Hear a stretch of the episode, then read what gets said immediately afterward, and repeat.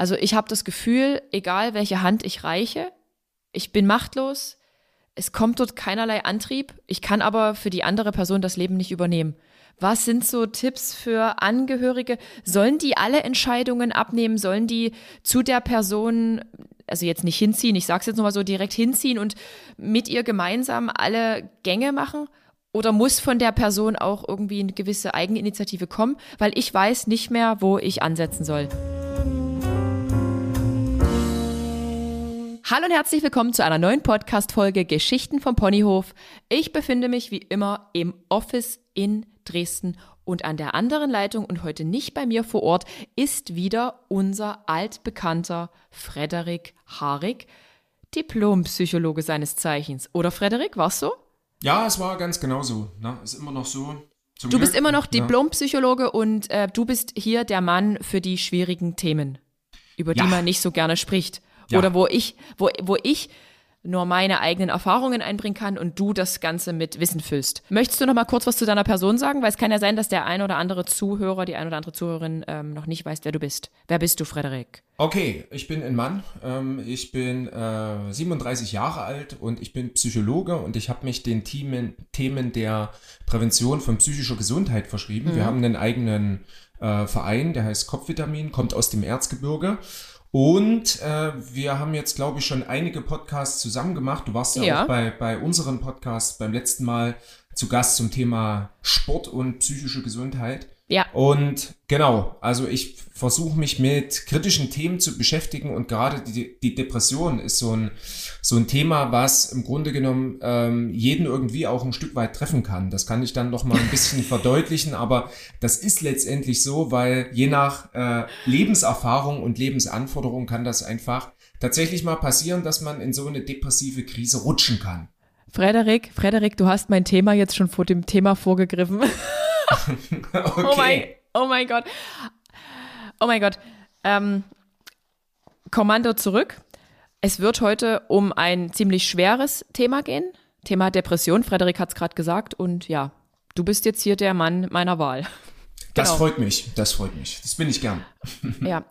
Ähm, ich habe wirklich 101 Frage, also wirklich richtig, richtig viel. Und ich hoffe, dass ähm, wir das Thema so langsam ein bisschen aufweichen können, dass vielleicht auch der ein oder andere sich dort vielleicht wiedererkennt. Ich hoffe nicht wiedererkennt, aber wenn er sich wiedererkennt, dass er am Ende dann sagt, okay, hey, vielleicht lasse ich es doch mal checken, weil muss ja nicht so sein. Ich habe nämlich gelesen, ich habe mich vorab mal ein bisschen informiert, jede vierte Frau und jeder achte Mann soll im Laufe seines Lebens von einer Depression betroffen sein. Ich finde, das ist mega krass. Ich finde, das ist mega krass viel.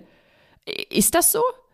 Ja, ja. Also die WHO, die Weltgesundheitsorganisation, mhm. die beschreibt das in ähnlicher Art und Weise. Also man sagt, äh, wenn wir Frauen und Männer zusammennehmen und, und äh, Personen, die äh, non-binär sind oder divers sind, ähm, dann sind wir ungefähr bei 50 Prozent über das gesamte Lebenszeitalter. Und du hast jetzt den Unterschied schon festgestellt mhm. und, und dargestellt. Ne? Also die Frauen haben ein bisschen mehr an. Ähm, Häufiger, genau. Ja, und, und die Männer ein bisschen weniger, was aber nicht daran liegt, dass tatsächlich Frauen irgendwie anfälliger für Depressionen sind, sondern die gehen halt letztendlich eher zum Arzt. Das heißt, die haben, die haben eine bessere Selbstfürsorge an der Stelle. Und der Mann mhm. versucht quasi mit der Depression irgendwie anders oder eigenständiger umzugehen. Ne? Also sich keine Hilfe zu suchen. Genau, das, das, das ist auch das, was ich jetzt hier für mich recherchiert hatte. Ähm, und es stellt sich wirklich die Frage, trauen sich Männer weniger es gibt zum Beispiel eine, ähm, es gibt ein Buch, was ich mir mal gekauft hatte, wie man in der Psychotherapie mit Männern umgeht. Das ist schon mhm. ein Stück weit ein anderer Ansatz. Das heißt, wenn ich, wenn ich so an die psychotherapeutische Praxis von mir denke, man hat schon ja. einen anderen Zugang zu Männern im Vergleich zu Frauen. Das heißt, ja. die Emotionen sind eher bei den, bei den Frauen und die Männer wollen mhm. eher so Verhaltenstipps, sagt man mhm. möglicherweise. Na? Also das heißt, was kann ich am Verhalten direkt auch ändern? Und es geht bei Frauen eher um die Entlastung. Und das ist, das zieht sich durch alle Lebensalter ein Stück weit durch. Also selbst im Kinder- und Jugendbereich, so blöd wie das ist, ne? Also da gibt's auch schon Depressionen, die vor allem bei den Mädchen in der Pubertät zum Beispiel auftreten. Es ist ungefähr eine, eine gleiche Häufigkeit übers gesamte Lebenszeitalter hinweg, auch im Kindes- und Jugendbereich. Da gibt's gibt's eine Studie, das ist die KICS-Studie, die an der Stelle auch belegt, dass emotionale Probleme und das ist ja die Depression. Die Depression ist eine sogenannte affektive Störung. ähm, gehört zu dieser Gruppe und Affekt bedeutet immer Emotion, Stimmung. Und ähm, auch das gibt's schon im Kindes- und Jugendalter. Also gerade beim Thema Leistungsdruck. Ich habe jetzt mit einem, mhm. mit einem 15-jährigen Mädchen zu tun gehabt, ähm, was einfach durch Leistungsdruck, Leistungsdruck durch nicht mal die schulischen Noten, sondern durch Instagram gekommen ist, äh, im Vergleich zu sein ja, und andere haben irgendwie bessere Bilder als ich selbst, ähm, ist in eine Krise einfach reingerutscht. Ob das jetzt direkt eine Depression ist oder ob das eine depressive Verstimmung ist, sei dahingestellt. Aber es kommt einfach immer mal wieder mit auf. Ne? Und wenn wir, ähm, und das, das finde ich, ist die wichtigste Aussage, wenn wir tatsächlich mal Belastungen haben, die uns übermannen oder Anforderungen, dann kann das eben auch dazu führen, dass ich in so eine, so eine Krise einfach reinrutschen kann.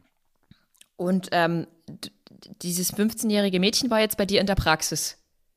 Genau, wir hatten Beratungskontakt und ähm, haben uns dann einfach die Frage gestellt, was am wichtigsten wäre. Na? Also ja, was man die, dann irgendwie machen kann. Die Frage, die ich mir stelle, ist, ähm, haben die Eltern dann, sind die Eltern auf dich zugekommen und gesagt, hier, mit unserem Kind stimmt was nicht? Oder hat dieses Mädchen schon so proaktiv gesagt, hey, mit mir stimmt was nicht? Beide. Das ist ja schon, beide, genau, okay. Beide, genau. Also du siehst halt von außen was, aber meistens ist die Rolle der Eltern natürlich irgendwie definiert. Und ähm, man öffnet sich dann auch in bestimmten Zeiten vielleicht nicht so den, den Eltern gegenüber. Würde mir genauso mit meiner Mutter gehen. Da sage ich auch nicht alles, was ich irgendwie denke oder fühle. Ähm, mhm. Aber hier an der Stelle war es dann wirklich auch die, die Einsicht des, des Kindes oder sagen wir mal des jungen Heranwachsenden, der jungen Heranwachsenden, genau, also gegendert, mhm. ähm, die dann einfach gesagt hat, okay, ich brauche an der Stelle in irgendeiner Art und Weise Unterstützung. Na, also das, okay. das war schon, sie, sie hat das einfach festgestellt, dass da Gedanken aufkommen und dass ähm, Emotionen da sind, die man letztendlich nicht mehr selbst bewältigen kann. Und das ist der erste Schritt in Richtung, dass ich irgendwo Hilfe bekommen kann. Okay. Ähm, wie viel, wenn man das jetzt so prozentual bet, äh, betrachten kann, wie viel Prozent eurer ähm, Patienten sind jetzt Depressionspatienten? Kann man da irgendwie sagen, das ist besonders häufig oder das ist doch eher seltener, glücklicherweise? Mhm. Es gibt von 2014 eine repräsentative Studie, die DEX-Studie. Das ist die für Erwachsene 16 bis 65 jetzt an der mhm. Stelle. Ähm, die wird jetzt, glaube ich, nächstes Jahr nochmal neu gemacht, äh, weil das jetzt schon nach 2014, aber das sind die, die aktuellsten Zahlen. Da liegen wir bei der Depression im Erwachsenenbereich bei 8,5 Prozent ungefähr. Das war vor 20 Jahren noch ein bisschen mehr. Deswegen ist die Depression damals auch als Volkskrankheit verschrien worden, weil das okay. einfach so äh, an Stelle 1 eigentlich gewesen ist. Mittlerweile in Deutschland bei den Erwachsenen an Stelle 3. Na, also okay. an Stelle eins ist die Substanzkonsumstörung, also alles, mhm. was mit, mit Drogen irgendwie zu tun hat, vor allem ja. Nikotin, Alkohol und Medikamente. Und dann kommt die Angststörung und dann kommt die Depression. Ah, okay. Und wenn wir in den Kinder- und Jugendbereich reingehen mit der Kicks-Studie, die ist, glaube ich, ja, jetzt habe ich die Jahreszahl nicht auf dem, auf dem Schirm, ich glaube 2016. Ähm, Aber das ist schon ultra alt, oder? Ist das überhaupt noch repräsentativ? 2014, 2016? Ja, also du, du ja. hast sicherlich Verschiebungen und du hast vor allem auch Verschiebungen, weil, ähm, also bei der Kitsch, das will ich noch ausführen, ähm, hast ja, du im bitte. Kindes- und Jugendalter auch so fünf bis acht Prozent. Und dann hast du verschiedene Lebensalter und das kann durchaus einfach schon mit der Grundschule, mit der, mit dem Gang in die Grundschule kann das einfach auftreten. Und dann gibt's noch die Berliner Altersstudie, damit wir jetzt die, die ganze Lebensspanne irgendwie festmachen. Ja. Die ist aber von 1998, also Ewigkeiten oh alt. Mhm. Aber auch da hast du ungefähr äh, 5 bis 8 Prozent, vielleicht auch sogar 10 Prozent, wo einfach ähm, Menschen gegeben sind, die in eine Depression reinrutschen und die auch äh, krankheitsbedingt ist. Das ist ja nochmal so ein bisschen der, der Unterschied, ist es krankheitsbedingt, das heißt, ich habe eine Diagnose und ich kriege eine Behandlung, mhm. also ein Medikament oder Psychotherapie, oder ist es tatsächlich eine depressive Verstimmung, die immer mal wieder auftreten kann. Wenn ich eine Trennung hinter mir habe oder wenn ich hm. irgendwie was, was Negatives in meinem Leben gemacht habe. Wenn ich eine körperliche Erkrankung habe, dann kann ich in so eine Depression einfach auch mit reinrutschen. Dann ist es aber maximal eben was Sekundäres oder es kann letztendlich auch eine depressive Verstimmung sein, die am Wetter liegt. Jetzt gucke ich ja gerade aus dem Fenster raus. Es ist wunderbares mhm. Wetter, es ist wunderbares Maiwetter, Wonnewetter. Da habe ich tatsächlich dann auch weniger depressive Verstimmung. Oder wenn ich mich jetzt auf den Urlaub freue, der mhm. hoffentlich stattfindet, ähm, dann habe ich natürlich auch eine andere Befindlichkeit und eine andere Emotionalität, ja. als wenn ich im Winter zum Beispiel, in den dunklen Monaten, ne? es gibt die mhm. saisonal bedingte Depression, die einfach letztendlich mit dem November oder mit dem Januar zusammenhängt. Ja, ja das, das kennen wir ja, ja. alle. Die kennen wir ja alle irgendwie. Genau, genau. Ob, obwohl es nicht, es soll jetzt nicht irgendwie vermessen klingen, wenn ich sage, ja, kenne ich auch. Also es ist wirklich okay, wenn man sagt, ich habe auch mal eine depressive Verstimmung, ich habe mich gerade getrennt, Wetter ist mies, ich weine. das, das, das darf man dann so sagen. Genau, also es gibt ja um vielleicht nochmal auszuholen, es gibt ja in Deutschland ähm, das Klassifikationssystem ICD. Na, das ist die internationale Klassifikation der psychischen Störungen. Mhm. Das ist jetzt neu aufgelegt worden. Ähm, das ist jetzt das ICD 11. Da ist jetzt zum Beispiel auch das Burnout mit drin. Das Burnout hat jetzt eine eigene Diagnose. Vorher mhm. gab es keine Diagnose zu Burnout. Okay. Und es kann sein, dass einfach ein depressiver Anteil oder ein Burnout-Anteil und Depression steckt da ein bisschen mit drin, dass das in den letzten Jahren einfach so ein bisschen ja anders diagnostiziert worden ist. Und das ist, das ist letztendlich eine reine Diagnosegeschichte. Das heißt, jemand, der ähm, psychiatrisch unterwegs ist, der stationär unterwegs ist, also stationär bedeutet im Klinikum, der diagnostiziert vielleicht ein bisschen anders als jemand, der ambulant ist. Ambulant wäre eine Praxis, wo ich hingehe. Hm. Und ähm, das, worauf ich jetzt hinaus wollte, war, äh, dass es noch ein anderes System gibt. Das haben die Amerikaner, das ist das APA von der amerikanischen Psychiatrievereinigung, ist jetzt auch äh, nice to know, aber muss ich nicht wissen. Und die haben zum Beispiel nach mhm. einer Trennung eine Diagnose eingeführt, das ist die sogenannte Trauerreaktion. Also die sagen, nach einer Trennung hat man ja. im natürlichen, normalen Fall immer eine Trauerreaktion. Okay. Und das ist ein bisschen depressiv, ne? Und das ist das, was du sagst. Ich kann traurig sein, ich kann interessenslos sein, ich habe keinen Hunger zum Kein Beispiel, Hunger, genau. keinen Appetit, ja. da sind körperliche Symptome da, ich habe mehr Schmerzen, ich gehe nicht raus, ich bin antriebslos. Und dann gibt's so, da war ich mal in Bayern äh, auf einer Tagung und die haben ganz klar gesagt, bei uns, das war so ländlicher Raum, bei uns im ländlichen Raum, aber das wird sicherlich auch in Sachsen oder irgendwo anders so sein, zwei Jahre Trauerreaktion nach einer Trennung. Also vor allem, wenn ich eine Scheidung habe, beispielsweise. Was? Zwei, zwei Jahre? Zwei Jahre. Und da, da habe ich dann wirklich auch gestaunt, weil ich das noch nicht so gehört habe. Ich bin immer so davon ausgegangen, und man kann sich dann streiten, ist es tatsächlich eine Depression, ist es eine Anpassungsreaktion, das ist auch nochmal sowas, ist es eine Angstreaktion, ne? also das hm. ist auch manchmal so ein bisschen, ich bin nicht so der Freund, dass man in den Kategorien denkt, in den, in den Diagnosen, sondern dass man an den Menschen denkt und guckt, dass der wieder auf die Beine kommt oder sie. Na? Also dass man mhm. eher guckt, wie, wie funktioniert jemand. Aber du hast vollkommen recht, wenn ich ein kritisches Lebensereignis habe, dann kann ich durchaus in so eine depressive Verstimmung reinrutschen, Trauerreaktion. Und das, und das Wichtige ist, dass man da wieder rauskommt und dass das nicht ein Dauerzustand bleibt und mein Alltag quasi allumfassend eigentlich nicht mehr richtig stattfinden kann. Richtig. Ich bin, also psychische Störungen Störung ist immer so ein bisschen negativ konnotiert, finde ich auch. Ne? Mhm. Ähm, ich finde, es ist eine Blockierung. Also mein Funktionsniveau, also wie ich im Alltag funktioniere, wie ich als Person funktioniere, wie ich im sozialen Kontext funktioniere, das ist im Grunde genommen durch meine Psyche oder durch die Befindlichkeit, und hier ist es dann die Traurigkeit, die Antriebslosigkeit, ist einfach blockiert. Ich kann nicht mehr dem nachgehen, ähm, was ich letztendlich will ich bin nicht mehr resilient genug, also widerstandsfähig genug, um hm. normalen für mein Leben, ne? also normal kann man ja immer in Anführungsstrichen setzen, aber normalen Dingen oder Anforderungen des Lebens zu entsprechen. Und dementsprechend habe ich einfach Probleme mit meinem Leben letztendlich umzugehen, das zu bewältigen und komme einfach nicht mehr voran. Ich kann meine Ziele nicht mehr verfolgen, ich kriege die Ziele auch nicht mehr äh, realisiert. Ich habe Schwierigkeiten einfach mit meinen Freunden zum Beispiel Aktivitäten, die geplant sind, umzusetzen. Das ist die Antriebslosigkeit und ich igel mich ein. Mhm. Ja, ja. Ist das jetzt schon so eine Definition der Depression gewesen? Kann man Def äh, Depression nochmal so allgemeingültig ähm, definieren? Was das jetzt ist, zum, um das greifbarer zu machen? Ja, man, man kann das definieren. Es gibt ja so verschiedene Kriterien, die man anlegt bei der Depression. Mhm. Es gibt auch äh, Instrumente, also so Diagnostika, die man, die man verwenden kann. Da gibt es den BDI 2, der momentan so ähm, eigentlich en vogue ist. Das ist das Neueste. Was Und ist das BDI 2? Was ist das? Ein B Test? Das ist ein Test, genau. Das ist das Becks Depressionsinventar, was, was eingesetzt wird in der Diagnostik. Und dann werden so bestimmte Symptome äh, aus den letzten 14 Tagen werden abgefragt. War ich traurig? Kam ich nicht aus dem Haus raus? Hatte ich Antriebslosigkeit zum Beispiel?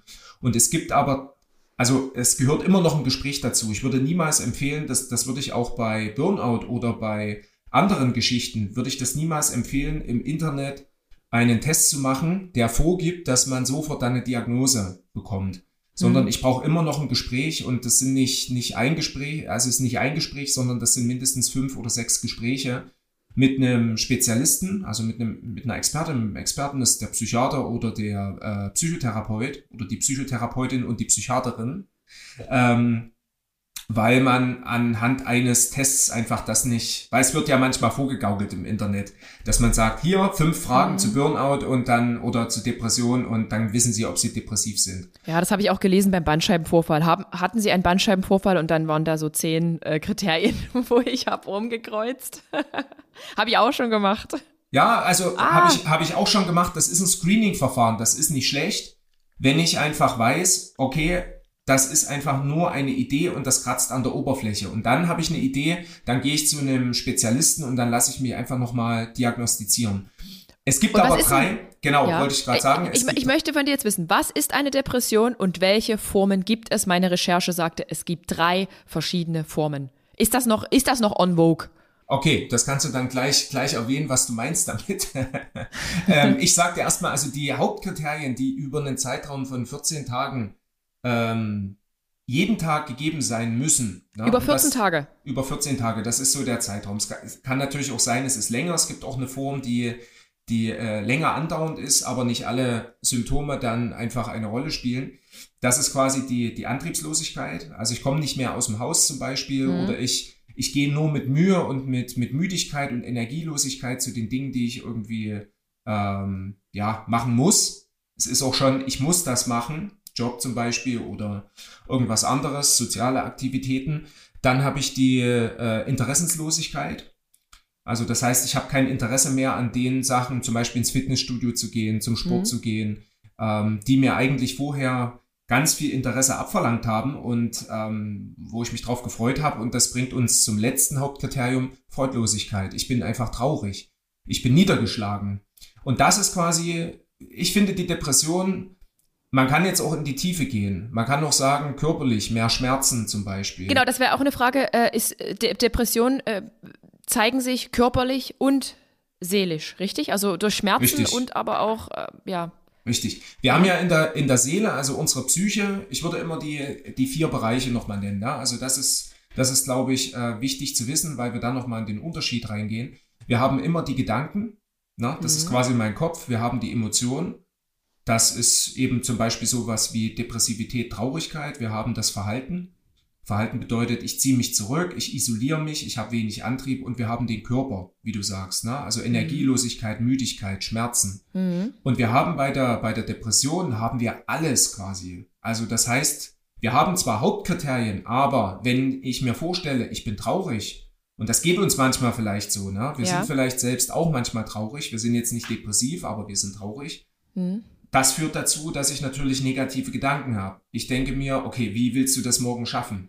Hm. Wir haben Befürchtungen. Plötzlich sind wir in der Angst drin. Wir haben Angst davor, was kommt nächste Woche noch auf mich hm. zu. Oder was, was für ein Berg an Prüfungen muss ich noch machen zum Beispiel.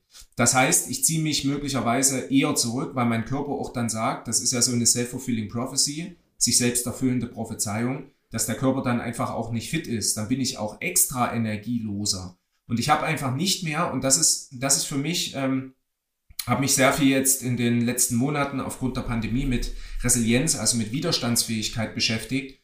Und ähm, das ist eine Kontrollüberzeugung, die nicht mehr da ist. Und was bedeutet Kontrollüberzeugung? Das ist mhm. quasi meine Erwartung, dass ich irgendwas Positives äh, schaffen kann für mich selbst. Also ich habe mhm. einfach kein Selbstvertrauen mehr, um es einfach zu sagen. Na, mein Selbstvertrauen, das, das hinkt einfach dadurch, dass ich immer negative Emotionen habe und dass ich auch schlechte Gedanken habe. Und das ist, wenn wir nochmal einen Unterschied ähm, aufmachen würden, na, das ist im Kindes- und Jugendbereich ein bisschen anders von der Konnotierung oder vom Schwerpunkt. Na, die kommen zum Beispiel eher nicht mit ihren Gedanken, weil die über die Gedanken noch gar nicht nachdenken können, weil ja. die dafür noch gar nicht die Sprache haben, sondern da ist es eher körperlich und, und Verhalten. Die ziehen sich zurück und die haben zum Beispiel Bauchschmerzen.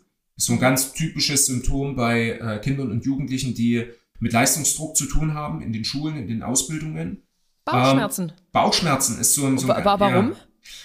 Ich glaube, das ist so die, die typische Stressreaktion von, von vielen. Also das, das kriege ich als erstes mit. Oder ich habe Magen-Darm-Beschwerden zum mhm. Beispiel. Mhm. Na, also und, und ich glaube, dass das ist gerade bei, bei Kindern und Jugendlichen, die, die wachen dann auf na, und die merken, ah, ich habe Bauchschmerzen und ich will eigentlich nicht in die Schule, aber eigentlich ist das Problem maximal psychosomatisch. Das heißt, es gibt irgendeine psychologische Grundlage. Das kann der Leistungsdruck sein, das können die Erwartungen auch von den Menschen draußen rum sein, also von den Eltern, ähm, die einfach sehr hoch gesteckt sind, wo man sich einfach misst oder das kann auch sowas wie Mobbing sein.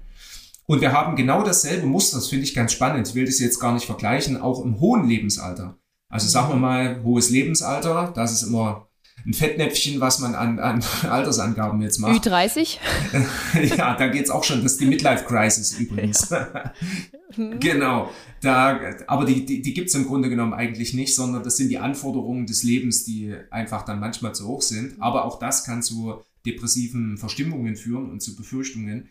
Aber im ganz hohen Lebensalter, also nachberufliche Lebensphase, sagen wir mal 70, 75 plus, mhm. ist das auch vor allem körperlich und das Verhalten. Wir gehen nicht mehr raus, wir ziehen uns zurück, ich habe überall Schmerzen. Mhm. Und, und das eigentlich, eigentliche, was aber wesentlich ist, ist die Verbindung zwischen Gedanken und Emotionen. Ja? Also ich habe eine, mal eine Patientin gehabt, der habe ich dann erstmal erklärt, ich glaube, das ist eine Depression das geht nicht darum, dass sie eine Panik haben oder dass mhm. sie Schmerzen haben, sondern da steckt irgendwas Depressives dahinter. 67 Jahre. Und die hatte, die hatte mir dann ein bisschen berichtet, äh, es hängt ja auch mit dem Leben irgendwie zusammen. Und die hat berichtet, dass sie ähm, aus ihrem Beruf einfach von 100 auf 0 runter ist. Mhm. Und dann hat die einfach keine Sinnhaftigkeit mehr gehabt. Ne? Also sie hat keine sinnvolle Tätigkeit in ihrem Leben gehabt. Und dann ist sie in so eine Krise reingeschlittert. Und ob das jetzt äh, Angst oder Depression ist. Es gibt ja auch eine, eine Diagnose, die gemischt ist, quasi zwischen Depression und Angst. Es gibt doch viele ähm, Experten und Expertinnen, Forscher und Forscherinnen, die sagen, wir können das eigentlich gar nicht auseinanderhalten. Also Angst führt zu Depression und mhm. Depression mhm. führt zu Angst. Ne? Hängt ja irgendwie alles miteinander zusammen. Korrekt. Ir irgendwie, irgendwie schon. Korrekt.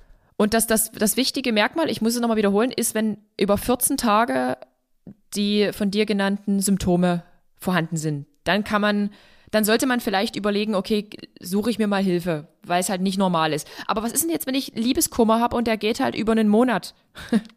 kann ja passieren. Das kann durchaus passieren. Ne? Also ich denke, die, die wichtigste Frage ist, bin ich beeinträchtigt in einem relevanten Maß bezogen auf meine Alltagsbewältigung? Das ist, glaube ich, das Wesentliche. Das heißt, wenn ich das Gefühl habe, ich kriege das schon hin und manchmal ist ja auch, ne, ähm, es ist auch ein Bedürfnis der Menschen, ähm, dass man, wenn jemand verstirbt, beispielsweise eine wichtige Person, dass man die Trauer letztendlich, das ist ja auch das Emotionale, ne? also dass man die Trauer einfach zulässt. Das ist äh, mhm. emotionale Kompetenz letztendlich, dass ich auch trauern darf und dass ich mir auch mal sagen kann, ich nehme mich jetzt eine Woche raus aus, aus allem oder vielleicht auch einen Monat. Und ich gucke dann, wie ich wieder in das Leben einfach zurückkomme. Weil es wäre ja auch tragisch, wenn ich, wenn ich eine Trennung habe na, also das kann ich mir ja gar nicht vorstellen. Wenn ich fünf Jahre mit jemandem zusammen bin ähm, und dann fühle ich gar nichts und ich traue überhaupt nicht, wenn der mich mhm. verlässt oder wenn irgendwas zu Ende geht oder ich verlasse jemand, dann ist es letztendlich auch irgendwie komisch, na? weil ich dann, oder ich, ich finde sofort wieder irgendjemand neu oder eine neue. Das, das ist letztendlich auch nicht menschlich, weil das menschliche Bedürfnis ist auch, äh, die Emotionen auszuleben, im Positiven wie im Negativen. Nur das Problem ist bei der Depression, wir wollen im Grunde genommen das Negative nicht haben.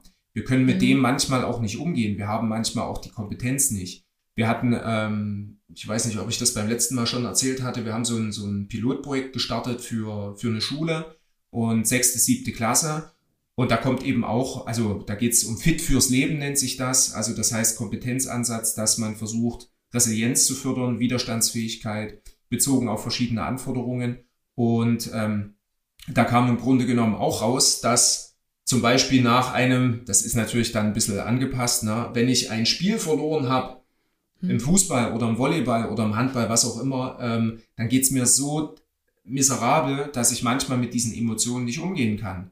Hm. Ne? Also das, das kann ich nicht zulassen. Und das ist im Grunde genommen menschlich. Jede Angst zum Beispiel, die verwandelt sich nicht immer, aber manchmal in eine, in einen Ärger oder in eine Wut, warum das passiert ist. Ja, und das ist mit der Depression manchmal genauso. Ich kann diese Traurigkeit und die Niedergeschlagenheit, viele Betroffene sagen auch, ich bin gefühllos. Das finde ich auch krass. Ne? Eigentlich ist es eine emotionale Störung. Ne? Also es hat einen emotionalen Charakter, affektiv, das ist die Stimmung. Aber manche sagen einfach, ich kann überhaupt nichts mehr fühlen.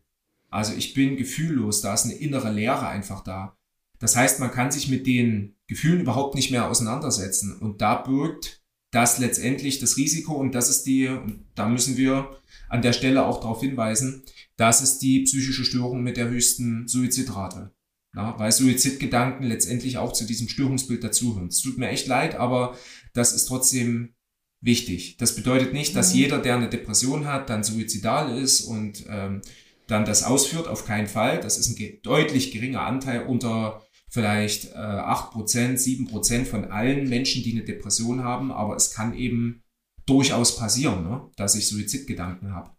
Hm. Boah, ich, ich finde es aber trotzdem unglaublich schwer, das so zu erkennen, weil es einfach so viele Symptome sind. Äh, und jetzt zum Beispiel, ein Kind hat Bauchschmerzen, hat Bauchschmerzen, sagt hier, ich will, ich will nicht in die Schule gehen, ich habe Bauchschmerzen. Dann sollte man doch aber an, an, keine Ahnung, an erster Stelle, an zweiter Stelle trotzdem noch andere Ärzte aufsuchen, um auszuschließen, dass es nicht doch irgendwas mit dem Magen ist. Also, weil ich finde, es kann ja alles irgendwie ganz viele Ursachen haben. Zum Beispiel, ich habe ja mit der Schilddrüse, ich habe eine Unterfunktion, Hashimoto. Und auch ich habe manchmal Tage, da geht bei mir weniger als an anderen, da bin ich einfach fertig und müde. Ich weiß damit umzugehen. Ich weiß, okay, es kommt davon, aber ist es nicht trotzdem schwer für andere, die das vielleicht nicht so richtig realisieren? Also man hat ja nicht zwangsläufig eine Depression, vielleicht hat man einfach nur eine zu geringe Versorgung von Nährstoffen, Schilddrüsenunterfunktion, was weiß ich. Also ist da der Psychologe dann auch darauf erpicht, dass auch sowas dann ausgeschlossen wird? Da hast du vollkommen recht. Also gerade die Schilddrüse ist ähm, für, also kann für eine Depression zuständig sein. Hm. Na? Also ja. das, das heißt, das wird sofort abgeklärt. Ähm, und das macht natürlich, also du hast in der Psychotherapie immer zwei Richtungen. Du brauchst den, den Psychotherapeuten. Ähm, Gerade bei einer Depression ist auch die Frage, ob ich mit Medikamenten zum Beispiel arbeite, mit Antidepressiva, dass ich, mhm. dass ich erstmal wieder in den Antrieb irgendwie reinkomme, dass ich in eine positive Stimmung reingehe was viele Patienten als das wesentliche Merkmal auch äh, der Therapie einfach ansehen. Aber letztendlich sind es, wie du auch sagst, ne? also wenn es jetzt nicht das Körperliche ist, es ist zum Beispiel auch mhm. immer der Hausarzt oder die Hausärztin bei einem Antrag mit dabei, weil man einen sogenannten Konsiliarbericht schreiben muss. Ähm, den kann der zum Beispiel der Psychotherapeut nicht machen, sondern das muss ein Arzt machen, eine Ärztin. Das muss kein Psychiater mhm. sein oder keine Psychiaterin. Aber ähm, das braucht es auf jeden Fall, damit eine körperliche Abklärung mit drin ist. Weil wenn ich, wenn ich natürlich was mit der Schilddrüse habe und es reicht ein Medikament für die Schilddrüse, damit ich letztendlich wieder ähm, in eine positive Stimmung komme, dann brauche ich auch keine Psychotherapie. Richtig. Aber das wird vorher abgeklärt. Das ist ja super wichtig. Nicht, dass man dann doch irgendwas anderes hat und alle, ach, na, dieser depressiv. Also es ist ja ganz schnell mal gesagt, auch der ist depressiv, die ist depressiv, keine Ahnung.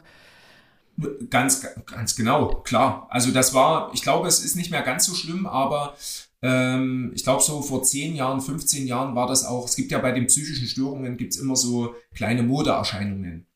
Na, es gab mhm. auch mal vor 10 Jahren oder vor 15 Jahren, wenn ich mich zurück erinnere, da gab's auch mal die Emo-Szene. Da war das en vogue, also Emo, ne, emotional. Ähm, das waren die, die so dunkel gekleidet waren? Genau. So, mit so, genau. so Erdeparfüm? Ja, richtig, Moschus. Moschus, ja. genau. Und ja. äh, da hatte ich manchmal das Gefühl, also es ist jetzt nicht despektierlich gemeint, ne, aber die müssen am Tag einfach unglücklich sein, dreimal, damit sie glücklich sind. Also mhm. auch das ist manchmal so eine, so eine Modeerscheinung. Und das war, glaube ich, vor ein paar Jahren oder vielleicht vor zehn Jahren war das die Modeerscheinung. Dann kam das Burnout beispielsweise. Und ich glaube, jetzt hat man einen realistischen Blick drauf und wir beschäftigen uns ähm, damit, was eigentlich Depression bedeutet. Und es gibt ja auch sehr prominente Beispiele, die aufgrund einer Depression sich dann leider, also dem Leben ein, ein Ende bereitet haben. Also ich denke da an Robert Enke, das war damals so ein ähm, Fußballer, ein, ein Nationaltorhüter vom, vom, äh, von Hannover. Oder wenn ich an Chester Bennington denke, Linkin Park, ähm, hm. da liegt das auch nahe. Na? Oder Avicii beispielsweise, der sich, der, der DJ, ne, also der aus dem Oman mhm. nicht zurückgekehrt ist, da sind einfach bestimmte Dinge, glaube ich, da, die mittlerweile die Gesellschaft aufgerüttelt haben. Äh, so ein Stück weit daran zu denken, wie gehe ich mit meinen eigenen Emotionen, mit den negativen Emotionen um. Und sind wir mal ganz ehrlich, ne? wir, wir leben ein Leben, was unglaublich viel geprägt ist von Einzelkämpfertum oder Einzelkämpferinnentum. Das bedeutet, wir haben manchmal das Gefühl, dass wir ähm, das eigentlich alles selbst zu leisten haben. Und wir haben den Leistungsdruck. Wir denken, wir müssen jeden Tag irgendwie was, was krasses irgendwie schaffen, zum Beispiel. Ja, es ist ja, es ist ja super, super schick in Deutschland. Ich weiß nicht, ob es in anderen Ländern so ist, äh, wenn man sich irgendwie trifft oh, na, was hast du heute so gemacht? Man lässt sein Timetable immer besonders voll aussehen, weil es klingt ja irgendwie komisch, wenn ich jetzt mitten in der Woche sage, naja, ich habe heute Mittagsschlaf gemacht, ich war heute lange spazieren. Wir sagen ja immer, oh, ich hatte heute so viel Stress, boah, mein Tag, huh, ich habe noch so viele Termine. Also das ist ja irgendwie schick. Das andere wirkt irgendwie, mh, hm, die hat ja ihr Leben nicht mehr unter Kontrolle. Wie, die macht Mittagsschlaf mitten in der Woche. Ist doch kein Kind mehr. Klar, und äh, das kenne ich von mir selbst. Das, das sind auch so, äh, würde ich sagen, meine blinden Flecke. Ähm, wenn man einfach die ganze Woche durchstrukturiert ist, ja. dann fällt sogar manchmal das Wochenende so aus, dass man, wenn man dann wirklich mal drei Stunden irgendwo sitzt, dann denkt man, nee, du musst irgendwas machen. Genau. Und, und das, das ist letztendlich ein Verstärker von, von dem, dass ich halt immer mehr Leistungsdruck haben will. Und es gibt natürlich auch, ähm, ich will das gar nicht kleinreden, ne? also das, das ist auch was, was mir mitgegeben wird du hast äh, immer Haltung zu zeigen, zum Beispiel. Du musst mhm. dieses und jenes machen. Du hast diese und jene Erwartungen. Wenn du mal einen Fehler machst oder wenn du eine Schwäche zeigst, dann bist du, äh, weiß ich nicht, das schwarze Schaf gefühlt. Na? Mhm. Und das sind, ähm, und das finde ich ganz spannend an der Geschichte, wo kaum jemand bei einer Depression im ersten Moment dran denkt, weil Depression, ja, das ist Emotionalität, Traurigkeit und Niedergeschlagenheit. Mhm. Ähm, wir kommen gleich zu dem Positiven, aber das, das ist letztendlich das Negative. Ne? Ähm, das sind die sogenannten Grundüberzeugungen. Und das ist mhm. was, was kognitives. Das ist in meinem Kopf einfach drin. Das heißt, meine Bewertungen im Leben und Bewertung im Leben ist immer das Schlechteste. Wenn die tatsächlich kritisch ausfällt, wenn die negativ ist. Das heißt, wenn ich zum Beispiel denke, du musst jeden Tag etwas leisten, du musst genauso sein wie die Person zum Beispiel, indem ich mich vergleiche. Wenn du keine Leistung zeigst zum Beispiel, dann bist du ein wertloser Mensch. Ganz krass formuliert. Aber das sind manchmal diese, diese Automatismen, die bei uns ablaufen. Und da kann sich jeder auch von den Hörerinnen und Hörern ähm, selber mal hinterfragen an der Stelle, was so meine äh, Grundüberzeugungen, meine Ideale, meine Maßstäbe sind, meine Werte, meine Normen im Leben, weil die mir manchmal auch so ein bisschen den Knüppel mhm. zwischen die Beine einfach legen. Perfektionismus, ne? das ist ja häufig so ein Thema. Mittlerweile in den jüngeren Generationen ist es nicht mehr so gegeben.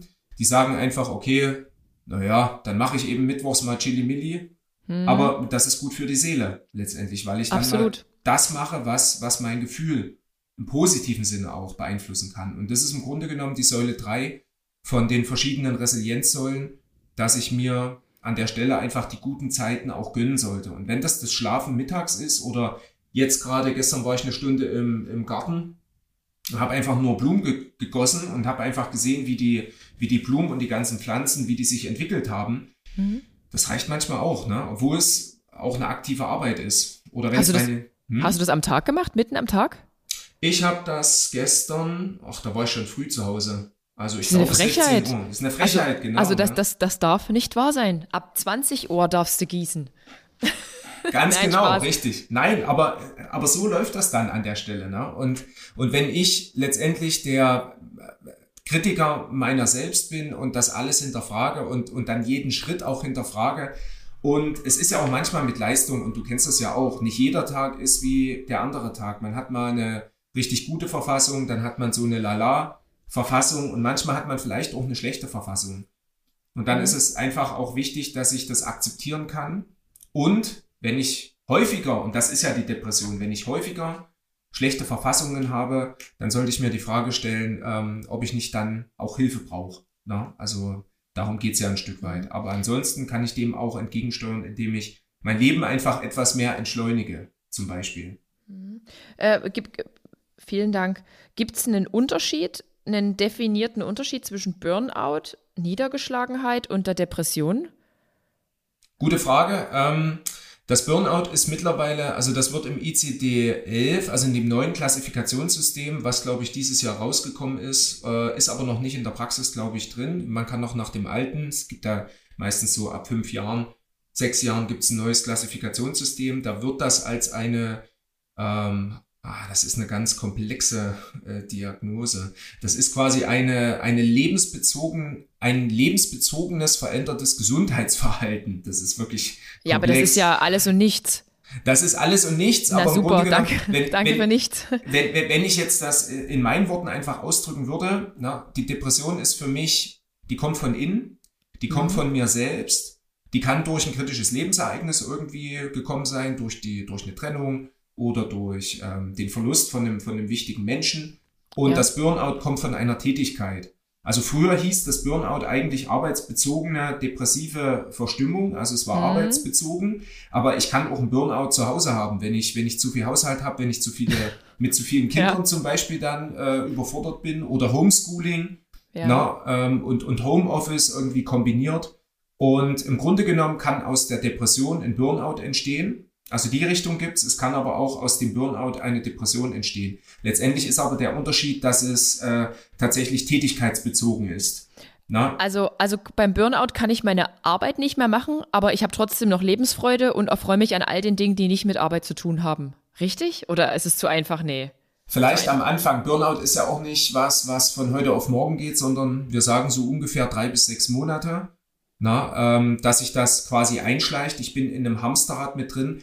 Aber ich habe im Grunde genommen, wenn ich, wenn ich mit meiner Tätigkeit nicht zurande komme und da gibt's Probleme und ich sitze dann zu Hause und ich habe äh, keinen Ausgleich oder keine positiven Aktivitäten, was auch ein wichtiger äh, Punkt nochmal wäre, was wir dann verdeutlichen können, positive Aktivitäten und, und Antreiber ein Stück weit, ähm, dann kann ich auch in die Depression reinrutschen und dann habe ich genau dasselbe. Also es ist unglaublich redundant, es ist unglaublich schwer, das voneinander zu mhm. trennen. Ich würde sagen, also wenn ich eine Diagnose stellen wollen würde, würde es dann bei einem Burnout trotzdem immer die Depression sein. Und ich würde mit ergänzen, dass es tätigkeitsbezogen ist, wenn es ein Burnout ist. Ne? Also mhm. das ist jetzt, das ist Wortglauberei, ich weiß, aber das ist leider bei den Diagnosen immer so. Das entscheiden na, dann quasi Stelle. die Fachleute. Also der, der, der Arzt, die Ärztin des Vertrauens, die genau. entscheidet dann darüber, okay. Genau, und, und das ist manchmal auch das, worauf ich Wert lege. Ne? Also viele viele, die sagen dann, das ist eine Depression. Und wenn ich mir, wenn ich gerade auch ein De Depressionsspezialist bin oder eine Spezialistin,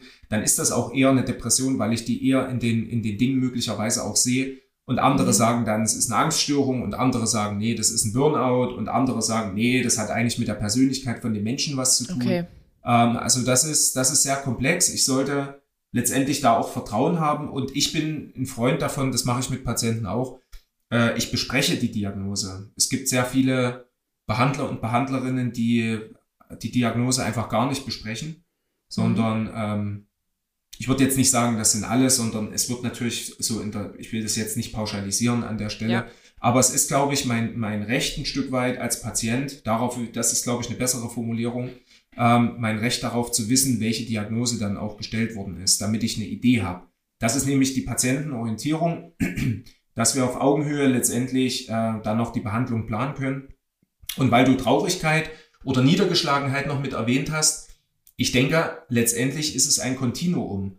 Na, also wir hatten, es gibt zum Beispiel auch bei der Sucht, ich, ich nehme ein anderes Beispiel. Ich habe Genuss, dann habe ich Gebrauch, dann habe ich Gewöhnung, dann habe ich Missbrauch und dann habe ich die Abhängigkeit. Mhm. Das heißt, es ist kontinuierlich.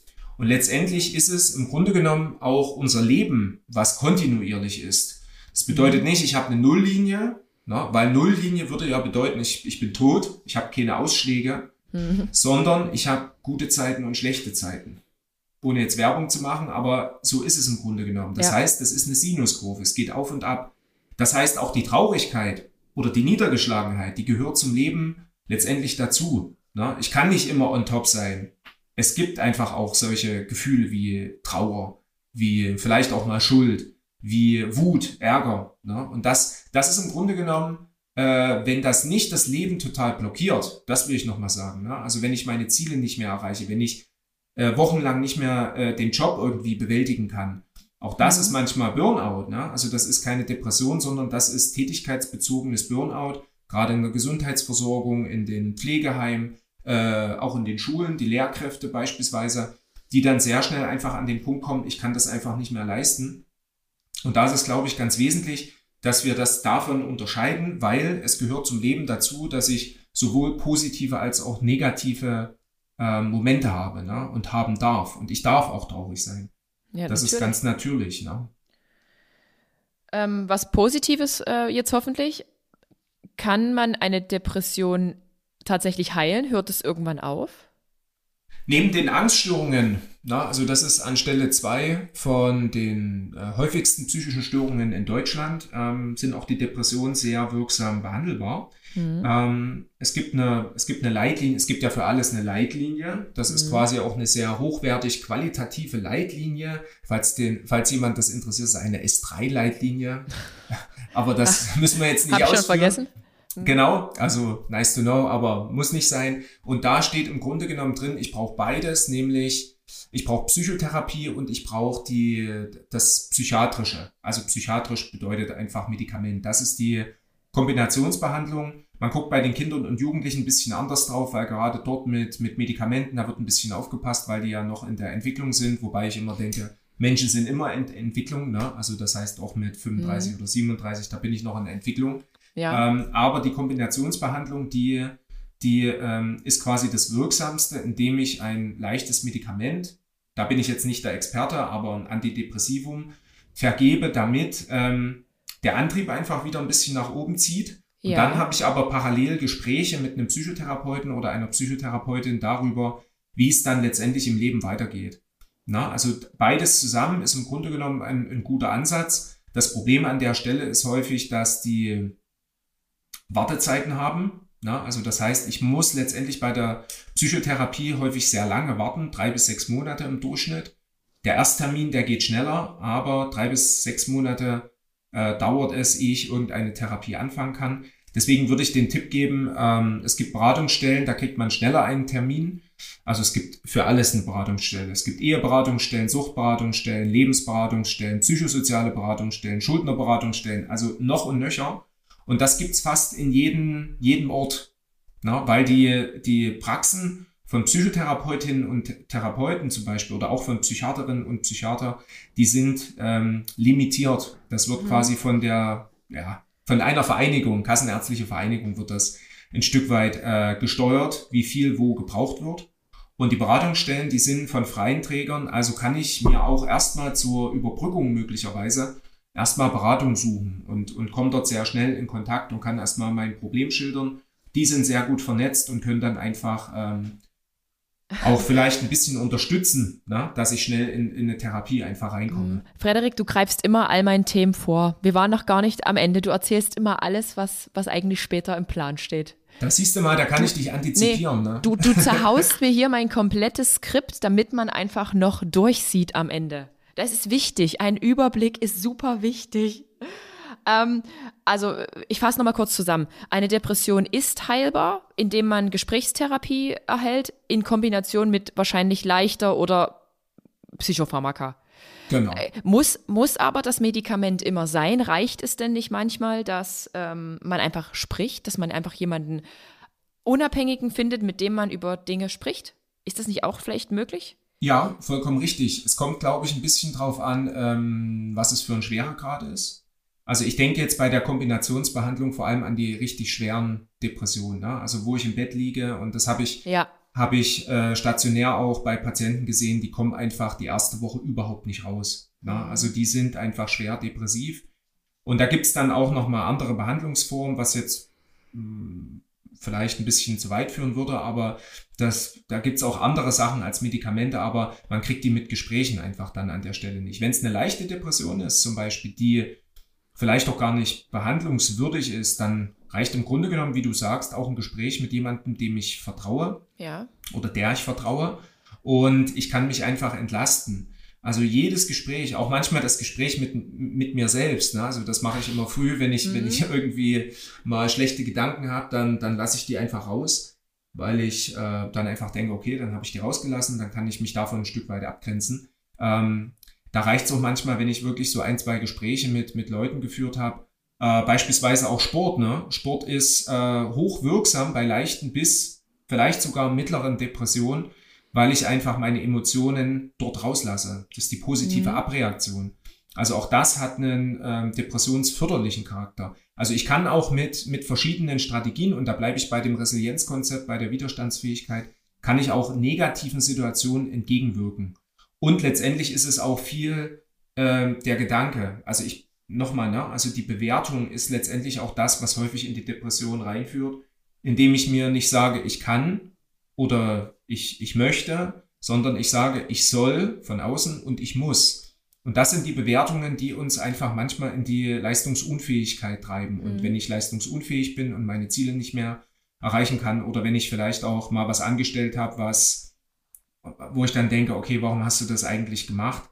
Das, das war überhaupt nicht dein Ansinn und das, das entspricht dir gar nicht. Das ist nicht dein Anspruch an dich selbst. Dann kann ich sehr schnell auch in so eine Krise einfach reinrutschen. Hm. Und nun sind ja Frauen eher dazu geneigt, sich Hilfe zu suchen als äh, Männer. Wie, wie, wie ist das dann in der Praxis so? Sind es dann die Angehörigen, die äh, dann den Stups geben? Oder, oder sind, sind Männer nach wie vor immer noch so eine dunkel, Dunkelziffer? Ich glaube, dass das ein bisschen hat das auch so einen Generationeneffekt. Ne? Also ich denke, damit hängt ein Generationeneffekt zusammen. Ich glaube, die jüngeren ähm, Generationen, die achten auch mehr. Also es ist ja auch die Generation äh, Y, also jetzt glaube ich bis von 28 bis 37 ungefähr oder 26 bis 37 oder 40 vielleicht doch. Man hat immer so ein bisschen eine, äh, eine Schwelle dann auch zur nächsten Generation. Die sind selbstfürsorglich. Na, das, das zeichnet die aus, im positiven wie im negativen Sinne. Und die gucken eher letztendlich auch auf sich selbst. Ich kann dir jetzt den, den Unterschied nicht sagen in der äh, Alterskategorie. Da gibt es, glaube ich, auch keine, keine Studie oder man müsste das nochmal raussuchen. Aber ich denke, auch die Männer sind mittlerweile mehr an den Emotionen auch dran und die können auch mehr darüber sprechen und berichten. Und das, was ich in der Praxis erlebt habe, das waren auch Patienten, die einfach wirklich gekommen sind und gesagt haben, ich wach mit, mit ganz komischen Gedanken, äh, wach ich auf und weiß nicht, wie ich damit umgehe. Und das fühlt sich einfach den ganzen Tag lang nicht gut an. Also brauche ich Hilfe. Und ähm, neben den, den ambulanten ähm, Therapiemöglichkeiten gibt es natürlich auch, und das ist leider bei der Depression manchmal am Anfang der, ähm, der Fall, dass man in, die, in den stationären Kontext erstmal kommt, also in die, in die Psychiatrie, weil vielleicht auch eine Selbstgefährdung einfach da ist ne, oder realistisch ist. Und dann letztendlich ist die Frage, wie stationär damit umgegangen wird. Und meistens ist es aber dann so, man, man behandelt eine gewisse Zeit, das ist eine Krisenintervention. Und ähm, da muss ich sagen, war das ausgeglichen. Also das, was ich erlebt habe. Das sind aber jetzt nur meine, meine Beispiele, die ich gerade vor Augen habe. Da waren das Frauen und Männer. Und ähm, es ist aber letztendlich trotzdem ein, ein unterschiedliches, mh, hm, ein unterschiedlicher Zugang zu Männern und zu Frauen, weil die Bewertungen und die Grundüberzeugungen sind unterschiedlich. Ich hatte mal irgendwann auf einem, das vielleicht nochmal interessant, das hatte ich auf einem äh, Fachtag, glaube ich, mal gehört, ähm, irgendeine Studie, die hat belegt, dass die Männer sich eher mit dem Burnout identifizieren können im Vergleich zur Depression und bei den Frauen ist es andersrum. Also eher eine Depression. Und das ist total spannend, weil was, was bedeutet das? Na? Und dann gab es so Interviews mit, mit Patienten und die haben dann gesagt, ähm, naja, also wenn ich einen Burnout habe, dann kann ich sagen, ich habe mir einen Arsch aufgerissen, auf mhm. Deutsch gesagt. Und ähm, ja, ich habe dann keine Wertschätzung mehr bekommen. Aber ich habe alles gegeben für den, für den Job.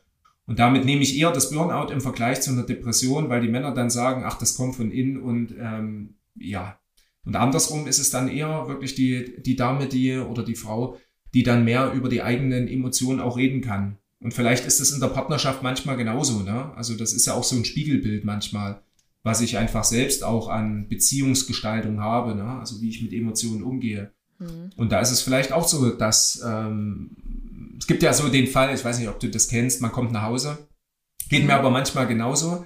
Äh, man kommt nach Hause und will einfach nur alles ablegen, was man jetzt nicht kleidungstechnisch, sondern äh, an Gedanken hat. Und ähm, man will einfach nur raushauen und man will einfach nur, dass jemand zuhört. Und dann ist es manchmal die Frage, wie man, wie man als Partnerin oder Partner in der Situation damit umgeht. Wenn ich nach einer halben Stunde dann höre, beispielsweise, na dann musst du es eben so und so machen und dann mach dieses und jenes, dann hat das vielleicht gar nicht zu dem gepasst, ähm, was ich eigentlich wollte. Ich wollte einfach nur meine ganzen, meinen emotionalen Ballast, was gerade beim, mhm. beim Burnout, ne, das wollte ich einfach nur rauslassen und ich wollte jetzt keine Meinung dazu hören, keine Empfehlung vor allem. Und ähm, manchmal ist es aber auch so, dass, also so, so mache ich das dann, dass ich was sage und dann sage, ich brauche jetzt eine Meinung von dir, ich brauche eine Empfehlung. Und das ist, glaube ich, der Unterschied manchmal. Und ich denke, es ist mittlerweile nicht mehr so ein, ein Geschlechtsunterschied, sondern es ist einfach geschuldet dessen, dass wir einfach auch unterschiedliche Anforderungen im Leben haben. Ne? Also gerade wenn ich mir vorstelle, ich bin, ich bin eine Mutter oder ich bin ein Vater, dann habe ich einen Beruf, damit ich Kohle irgendwie reinbringe, äh, damit man ein schönes Leben hat, dann bin ich noch im Verein irgendwie tätig, dann will ich noch irgendwas für mich machen mit Me-Time. Ähm, das kann dann schon manchmal sehr überfordernd sein. Und ich glaube, ich bleibe dabei, ne? Also wenn ich bestimmte Dinge einfach nicht mehr so wahrnehmen kann oder nicht mehr so machen kann, wie ich sie vorher gemacht habe, dann ist die Frage, brauche ich irgendwas? Oder muss ich irgendwas verändern? Hm. Und jetzt sag mal, ich bin jetzt bei meinem Schritt Hilfe suchen angekommen. Hilfe suchen taugt dann auch sowas wie Instagram. Es gibt ja auch auf Instagram Depressionshilfeseiten. Sind die Telefonhotlines jetzt vielleicht das Mittel der ersten Wahl? Was bringt, bringt sowas was? Kann man das so pauschal fragen? Es gibt, genau, es gibt so, ähm, früher hieß das Bibliografie, Therapie. Genau, und das gibt es im Grunde genommen auch fürs Internet. Jetzt müssen wir aber immer aufpassen. Na? Ne? Also es gibt ja eine Krankheit, ich weiß nicht, ob du die kennst, das ist Morbus Google. Das heißt, wenn ich google, äh, dann komme ich immer zu irgendeinem Punkt und zu irgendeinem Schluss und ich kriege sämtliche Informationen und die sind nicht gefiltert. Es gibt aber mittlerweile, und äh, wir sind ja durch Kopfvitamin auch ein bisschen äh, bei, bei Instagram unterwegs, und ähm, wir sind auch ein bisschen vernetzt mit verschiedenen Einrichtungen, die selber auch Instagram-Seiten haben. Und da kriegt man wirklich auch sehr, sehr gute Informationen. Das heißt, ich kann mich informieren. Ich kann mich auch ähm, ähm, Im Internet gibt es auch verschiedene Seiten, die verschiedene, also zum Beispiel Selbsthilfe, jetzt fällt mir was ein. Es gibt Selbsthilfegruppen, die eigene Seiten haben, da kann ich mich einfach informieren erstmal. Und das ist manchmal auch der, der wirklich erste Schritt, der primäre Schritt, ehe ich jetzt sofort irgendwo anrufe, sondern erstmal zu gucken, okay, für mich selbst einzuschätzen, ist das jetzt was, was für mich behandlungsbedürftig wäre? Unterstützungsbedürftig klingt vielleicht besser. Mhm. Ähm, und das kann ich auf jeden Fall machen. Man kann auch die, es gibt fast zu jeder psychischen Störung, auch zu den Depressionen, gibt es eine eigene, ähm, wie gesagt, Leitlinie. Und dann gibt es auch äh, in Deutschland einfach eine, eine Gesellschaft, eine Fachgesellschaft. Auch da kann ich, kann ich erstmal schauen. Ähm, und ich denke, wenn man so ein bisschen sich dann erstmal damit beschäftigt, es gibt auch äh, so Ratgeber für Angehörige, für Betroffene, die das in ganz kurzer Form äh, verdeutlichen. Das kann ich mir dann irgendwo kaufen, so ein Buch erstmal. Ich denke, das ist schon ein wesentlicher Schritt. Und das, was ich bei Instagram, weil du das explizit gesagt hast, was ähm, ich so festgestellt habe, dass man sehr schnell auch Kontakt mit Leuten bekommt, die entweder selbst betroffen gewesen sind hm. oder betroffen sind und äh, die einem dann einfach auch Tipps geben können. Aber also ist ich, was Gutes, um das kurz zusammenzufassen, es ist, es ist was Gutes. Es ist was Gutes, genau. Ich darf nur nicht zu viel an Informationen haben. Ich würde mich an eine Person oder an eine Page oder sonst was, würde ich mich dann einfach wenden. Ne? Also, weil jeder hat dann irgendwie auch andere Ideen, was man machen kann. Und dann bin ich vielleicht auch selbst leicht überfordert. Okay. Ähm, ich habe noch, also ich habe all meine Fakten, mein Faktenwissen habe ich mir ähm, geholt bei der deutschen Depressionshilfe.de. Ist das so eine offizielle Seite, die man ja. unter Psychologen kennt? Ja, okay. Ja. Die deutsche Depressionshilfe. Und jetzt habe ich ja auch gerade vorhin noch was von Telefonhotlines gesagt. Die sind dann da für den Notfall, wenn es dir jetzt wirklich mal akut schlecht geht, du wirklich schlechte Gedanken hast. Ist, kann man das so sagen oder ist das? Das kann man so sagen. Kann nee, man da einfach da, so anrufen? Da, das kann man so sagen, richtig. Es gibt manchmal auch ähm, Telefonnummern direkt in der Stadt, wo ich bin. Na, also über das Gesundheitsamt oder manchmal auch das Sozialamt, da kann ich anrufen. Es gibt auch manche Beratungsstellen, die eine Hotline haben. Aber genau diese, und das ist ja bei Instagram, ähm, ist es auch so, wenn ich zum Beispiel Hashtag Depression eingebe oder wenn ich Hashtag äh, Borderline eingebe, weil ich mich irgendwie interessieren will für irgendwas, warum auch immer, Borderline ist eine Persönlichkeitsstörung, hat auch mit Emotionen was zu tun, ist aber keine Depression. Ähm, dann kriege ich unten so einen Hinweis, äh, wenn du Hilfe brauchst, dann bitte hier. Also die haben das mittlerweile eingefügt, das will ich damit sagen. Ja? Also hier ist eine Telefonnummer, die du anrufen kannst. Und das ist die Frage, ob das dann genutzt wird. Aber ich glaube, das ist wesentlich, dass wir nicht nur daran denken, ähm, interventiv tätig zu sein. Also das heißt, wenn das Kind in den Brunnen gefallen ist, mhm. dann gibt es eine Behandlung. Wir müssen einfach viel mehr präventiv tätig sein. Und ich glaube, dass bei, bei Insta und irgendwo anders ähm, diese Themen einfach verbaut werden und dass sich darüber unterhalten wird, das, das hat absolut einen positiven Nutzen. Und ich will aber nochmal auf die Selbsthilfegruppen hinweisen. Also wenn ich so das Gefühl habe, okay, zu meinem Hausarzt, meiner Hausärztin oh, kann ich nicht gehen oder zu einem Psychotherapeuten, mhm. zu einer Psychotherapeutin bekomme ich keinen keine, äh, keinen kein zeitnahen Termin, dann ist auch möglich, dass ich einfach bei Selbsthilfegruppen anfrage. Na, und die, die gibt's für fast alles. Für Depression, für Sucht, für auch Mischmasch von verschiedenen psychischen äh, Erkrankungen, psychischen Störungen. Und äh, die haben das Ziel, dass man einfach wieder Empowerment schafft, also Hilfe zur Selbsthilfe. Mhm. Es geht nicht darum, dass man stigmatisiert. Ja, das ist ja bei den psychischen Störungen häufig der Fall, dass äh, schnell stigmatisiert wird. Es ist weniger als vor 20 Jahren. Ähm, aber es geht letztendlich um eine Befähigung und das setzt voraus, dass ich tatsächlich erstmal in den Kontakt irgendwie herstellen kann zu jemandem. Vielen, vielen Dank.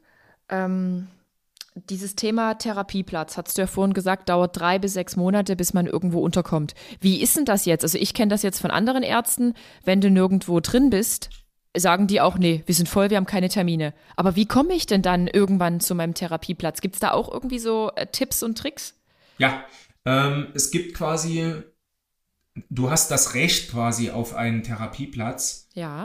Und äh, die Leute lehnen ab. Ich hatte jetzt auch ähm, in Chemnitz, da gab es irgendwie zwei, drei neue Praxen und dann habe ich auch so immer wieder vermittelt, bis dann irgendjemand gesagt hat, ey, ich bin hier voll, also vermittel nicht mehr. Weil ich mich dort an der Stelle manchmal auch so als ein Vermittler oder eine Vermittlerin sehe. Ich habe aber letztendlich ein äh, Anrecht auf einen Therapieplatz und ich kann über die äh, Kassenärztliche Vereinigung kann ich gehen. Da ah, gibt es okay. eine Bundesvereinigung und es gibt das immer noch mal für jedes Bundesland. Und da kann ich dann einfach eine Mail hinschreiben, beziehungsweise dort anrufen. Und im Grunde genommen habe ich dann eben dieses Anrecht auf diesen Therapieplatz. Und da habe ich zumindest jemand, der sich mit drum kümmert, damit ich einen Therapieplatz bekomme. Okay. An, ansonsten würde ich, das ist beim Zahnarzt oder beim Kinderarzt genauso oder bei der Kinderärztin und bei der Zahnärztin, weil das, das läuft ähnlich. Das ist quasi unser Gesundheitsversorgungssystem. Wenn ich dreimal abgelehnt worden bin, zum Beispiel, da gibt's auch manche Psychotherapeuten, dann kann ich das auch bei der Krankenkasse einklagen, was wir jetzt nicht super äh, wollen, aber das ist auch eine Möglichkeit. Das bieten auch manche Psychotherapeuten, Psychotherapeutinnen mit an direkt. Das ist ein Verfahren, das kann ich dir jetzt nicht genau erklären, aber ich muss dann nachweisen, dass ich dreimal abgelehnt worden bin und dann habe ich da eine Möglichkeit. Und es gibt letztendlich, also je akuter das ist, na, mhm. um, vor allem wenn Suizidalität, also Selbstgefährdung irgendwie eine Rolle spielt, umso höher ist die Wahrscheinlichkeit, dass ich einen Therapieplatz direkt bekomme und dass ich möglicherweise auch über das Stationäre gehe, also über die stationäre Einrichtung und dann bin ich letztendlich in einem Klinikum, in einem Krankenhaus und äh, kann dann auch sondieren und kann dann vermitteln. Manche Krankenhäuser bieten mhm. dann auch die Nachsorge an, das heißt, ich bin schon wieder entlassen kann aber immer mal wieder zu einem Gespräch kommen. Das heißt, da hätte ich auch Möglichkeit. Dann muss ich aber meinen Alltag wirklich für, sagen wir mal, wenigstens drei Wochen, vier Wochen ausschalten und kann dann einfach nicht das machen, was ich sonst mache. Bei der ambulanten Therapie kann ich natürlich weiterhin auf Arbeit gehen zum Beispiel und ich kriege einfach parallel dazu therapeutische, äh, therapeutische Maßnahmen. Um das ähm, zusammenzufassen, ich fühle mich jetzt niedergeschlagen über eine längere Zeit. Ich bin traurig, ich sehe keinen Sinn mehr in meinem Leben.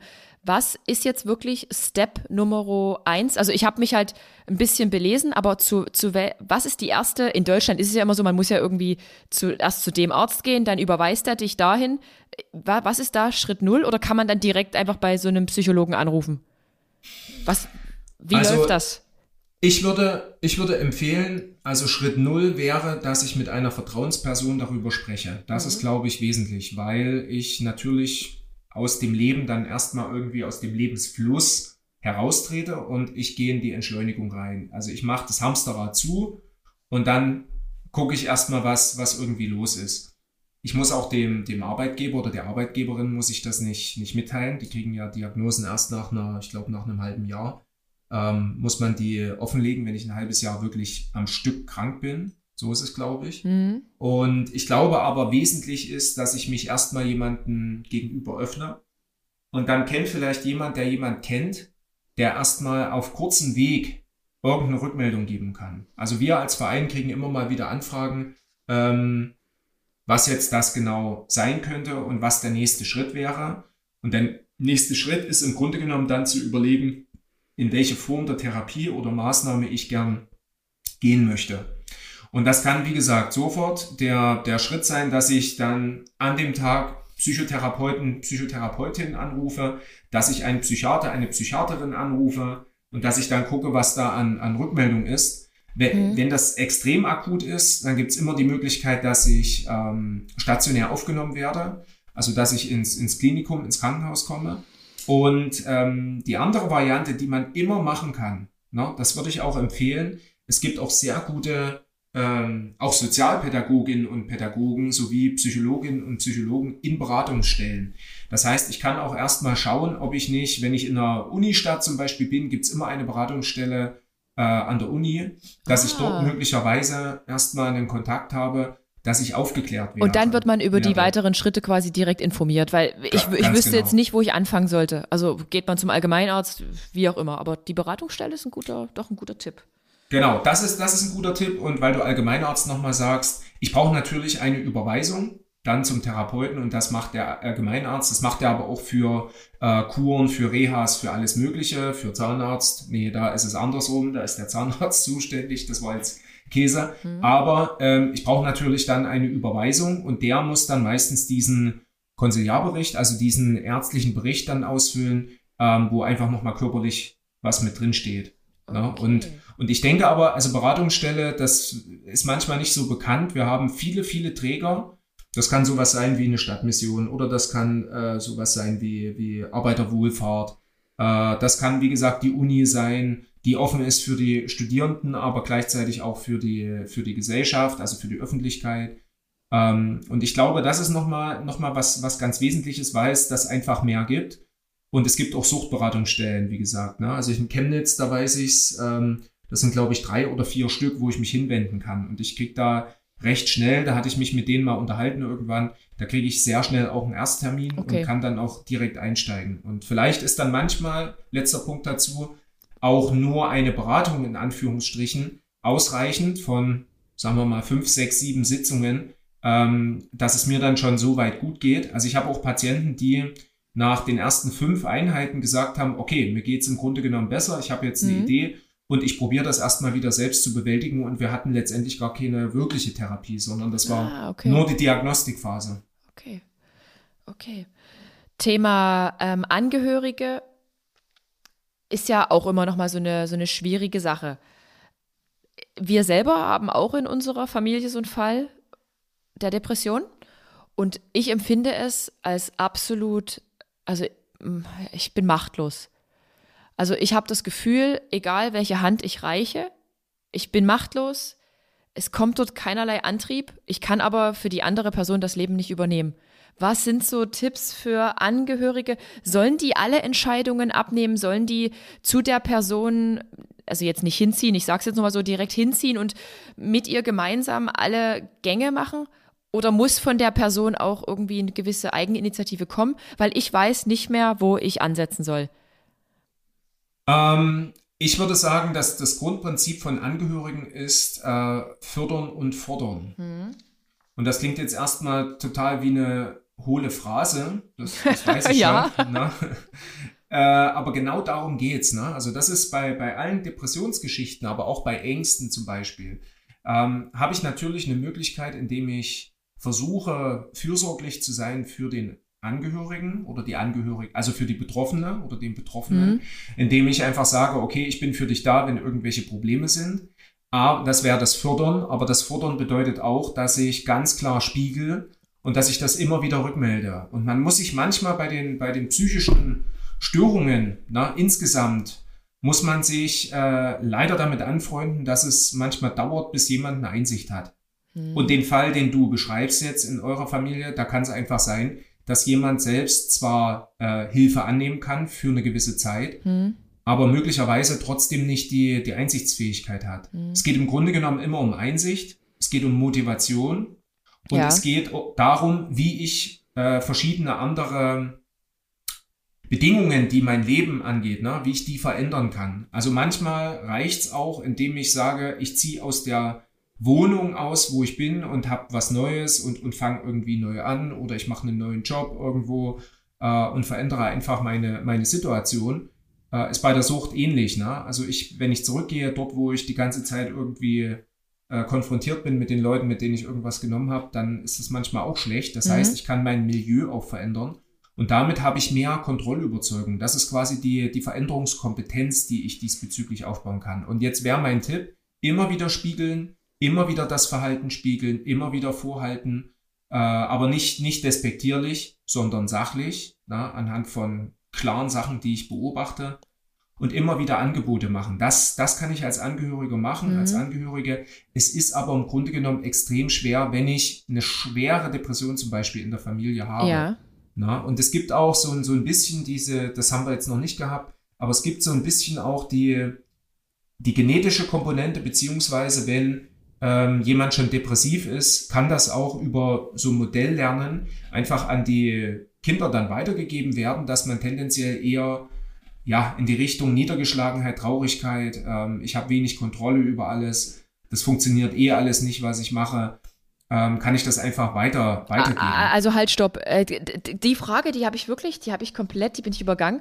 Ähm, die Genetik kann auch eine Rolle spielen bei der Depression. Also wenn meinetwegen mein Vater depressiv war, dann kann es sein, dass ich depressiv sein werde irgendwann. Kann da, aber wie geht das?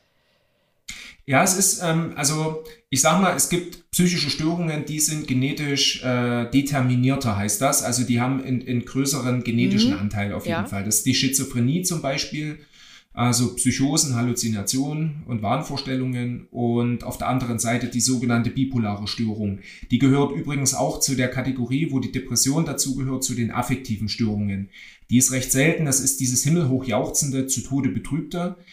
Da ist der Anteil deutlich höher. Mhm. Es gibt aber auch bei den, bei den Angststörungen zum Beispiel und auch bei der Depression einen kleinen Anteil, äh, der genetisch bedingt ist. Aber viel mehr kommt über das Modelllernen, ne? um das nochmal klar zu sagen. Ich kann dir jetzt den. Also Modell, den Modelllernen heißt, äh, man hat jetzt ein Kind und das Kind beobachtet äh, den Vater und wird dann irgendwann auch depressiv. Also ich, ich muss mir nochmal irgendwie anders erklären. Okay, ähm, wenn, wenn ich zum Beispiel ein optimistischer Mensch bin. Ja und ähm, ich bin immer optimistisch und ich ähm, habe das auch in meinem Erziehungsverhalten irgendwie drin und ich habe das in meinem ganzen Leben drin. Dann ist die Wahrscheinlichkeit, dass du zum Beispiel optimistisch wirst, wenn du mein Kind sein solltest, höher, als wenn ich pessimistisch bin. Das heißt, manche, manche Einstellungen unseres Lebens, die gebe ich mhm. einfach durch die Erziehung weiter. Das ist mit Angst genauso. Das heißt, wenn ich, wenn ich tendenziell eher ängstlich bin und eher zu Hause bleibe und mache mein eigenes Ding, dann überträgt sich das auf die, auf das Kind letzt, letztendlich, ne? oder auf, äh, ja, mhm. also das, das ist quasi so dieses Modelllernen. Das ist mit Sucht genauso. Also wenn ich, wenn ich vorlebe, dass Alkohol einfach äh, zum Leben dazugehört und keine Droge ist, beispielsweise, dann kann das mit einer Wahrscheinlichkeit auch übernommen werden. Es kann auch eine, eine völlige Gegen, Gegenreaktion kommen, das geht auch. Aber ähm, an der Stelle ist es auch bei der Depression so, wenn ich die ganze Zeit traurig bin und wenn ich alles negativ sehe und wenn ich pessimistisch bin und wenn ich vielleicht auch wirklich mal schlechte Phasen habe und niedergeschlagen bin, dann ähm, kann sich das durchaus auf das Kind mit übertragen. Das ist aber jetzt keine hundertprozentige Geschichte. Das ist kein wenn-dann, sondern das, das hat wieder was mit dem Kontinuum zu tun, ein Stück weit. Na, aber das, das ist schon so, so ein bisschen, das, das ist manchmal das, was man, was man ausklammert und man ist manchmal, ähm, ich weiß nicht, ob es dir so geht, na, manchmal denke ich dann auch drüber nach, was, was ich so in meine Kinderstube mit reinbekommen habe und was so meine, meine Ideale einfach im Leben sind. Und da ist es einfach manchmal wirklich auch die Leistungsfähigkeit, dass man im Grunde genommen jeden Tag irgendwas leisten muss. Und das kann aber mit einer Wahrscheinlichkeit einfach auch dazu führen, dass man mal wirklich einen Tag hat, wo einfach nichts läuft. Und dann ist die Frage, wie ich damit umgehe. Und das, das ist manchmal einfach auch Erziehung. Ne? Das, mhm. das bedeutet nicht, dass irgendjemand was falsch gemacht hat. Das will ich gar nicht sagen, weil über Erziehung Da lässt sich eh streiten. Und da gibt's zwar irgendwelche Ideen, was man, was man machen kann. Ich denke, gerade bei der Depression, um wieder zum Thema zu kommen, ist es der Umgang mit, mit Emotionen. Wir haben, wie gesagt, gerade bei den, in der Pubertät haben wir einige Emotionen, die einfach schon da sind. Die Jungen, die sind eher mit dem äh, Verhalten dran. Ne? Also das geht eher nach außen. Das kann ADHS sein, das kann eine Hyperaktivität sein. Äh, Aufmerksamkeit ist nicht so gegeben oder auch Sozialverhalten ist irgendwie auffällig. Und bei den Mädchen ist es vor allem in der Pubertätsphase das Internalisierende, also das, was nach drin reingeht, die Ängste, die Depression. Und ich glaube, da ist ein wesentlicher Kern, dass man, und das ist gerade auch bei der Erziehungsfähigkeit, ist das ein ganz wesentlicher Punkt, dass ich mit den sozial-emotionalen Bedürfnissen des Kindes gut umgehen kann. Und wenn ich da offen bin, und da gibt es auch verschiedene, also ich kenne da in, in, Chemnitz auch so ein Projekt, das wird es aber auch in anderen Städten geben, die äh, gehen schon in die Kitas rein und mhm. ähm, machen emotionale Arbeit. Das heißt, die machen einen Umgang mit emotional, also die bauen emotionale Kompetenzen auf und versuchen Emotionen, mit Emotionen einfach mit den Kids zusammen umzugehen, was sinnvoll ist. Mhm. Puh. Äh, Thema nochmal Angehörige. Ähm, ich habe jetzt da einen, einen Angehörigen, den es eben betrifft, und ich reiche ihm jede Hand. Ich fordere, wie du gesagt hast, ich fordere. Ich würde auch fördern, aber die Hand wird weggeschlagen oder es ist diese Einsicht nicht da. Sollte man dann irgendwann aufhören zu fordern und einfach auch zu sagen, okay, der, diejenige Person möchte den Kontakt nicht, diejenige möchte die, die Hilfe nicht? Oder sollte man dann als Familie sagen, nee, man muss da dranbleiben? Weil irgendwo ist man ja auch emotional sehr dort mit drin verstrickt und es tut einem selber nicht gut zu sehen, wie die andere Person leidet, aber von der anderen Person kommt halt einfach nichts. Keine Hilfe wird angenommen. Das ist die schwierigste Frage, die ich mir als Familie wahrscheinlich stellen kann. Ne? Ähm, letztendlich ist es, ist es immer eine Frage der Hoffnung. Ne? Ich habe Hoffnung, dass irgendwann der andere Mensch das einsieht und ich bin da, aber gleichzeitig weiß ich, wenn ich Hoffnung spende und wenn ich vielleicht auch Dinge irgendwie für ihn dann realisiere, ähm, dann ist ja die, die Verstärkung quasi, derjenige braucht sich um das äh, Thema nicht kümmern, weil es irgendwelche anderen Menschen gibt. Auf der anderen Seite ist es so, dass die soziale Unterstützung für unsere psychische Gesundheit eine der wichtigsten Säulen ist. Na, also das heißt soziale Unterstützung, das ist Säule 8 im Resilienzmodell bei der Widerstandsfähigkeit. Da geht es einfach darum, mir geht's besser, wenn jemand anderes dann da ist und mit mir das quasi durchsteht. Und das ist eine Abwägungssache. Das ist total schwierig an der Stelle zu beantworten. Ich würde es so sehen. Ich glaube, an einer bestimmten Stelle vielleicht die Unterstützung zu bieten, die vollkommene Unterstützung, das macht Sinn. Ähm, dass man auch jemandem immer wieder Hoffnung versucht mhm. zu vermitteln, ja. Aber wenn es mir letztendlich selber schlecht geht, und das ist nicht bloß bei einer Depression so, das ist auch bei anderen psychischen Krisen so, mhm. ähm, wenn, wenn ich zu viel gebe, dann mache ich mich ein bisschen, gibt's jetzt nicht direkt bei der Depression, das gibt's eigentlich eher als Konzept bei der, bei der Sucht, mache ich mich ein Stück weit co, als, als, als Co-Moderator für die Erkrankung, äh, wie soll ich sagen, fungiere ich eher. Ne? Also mhm. ich bin dann quasi jemand, der letztendlich das Krankheitsbild auch unterstützt. Also wenn ich jemandem alles abnehme, dann hat das ja einen negativen Effekt. Der hat ja das Gefühl, alles klar, es wird mir alles abgenommen mhm. und ich muss selber nicht in die Puschen reinkommen.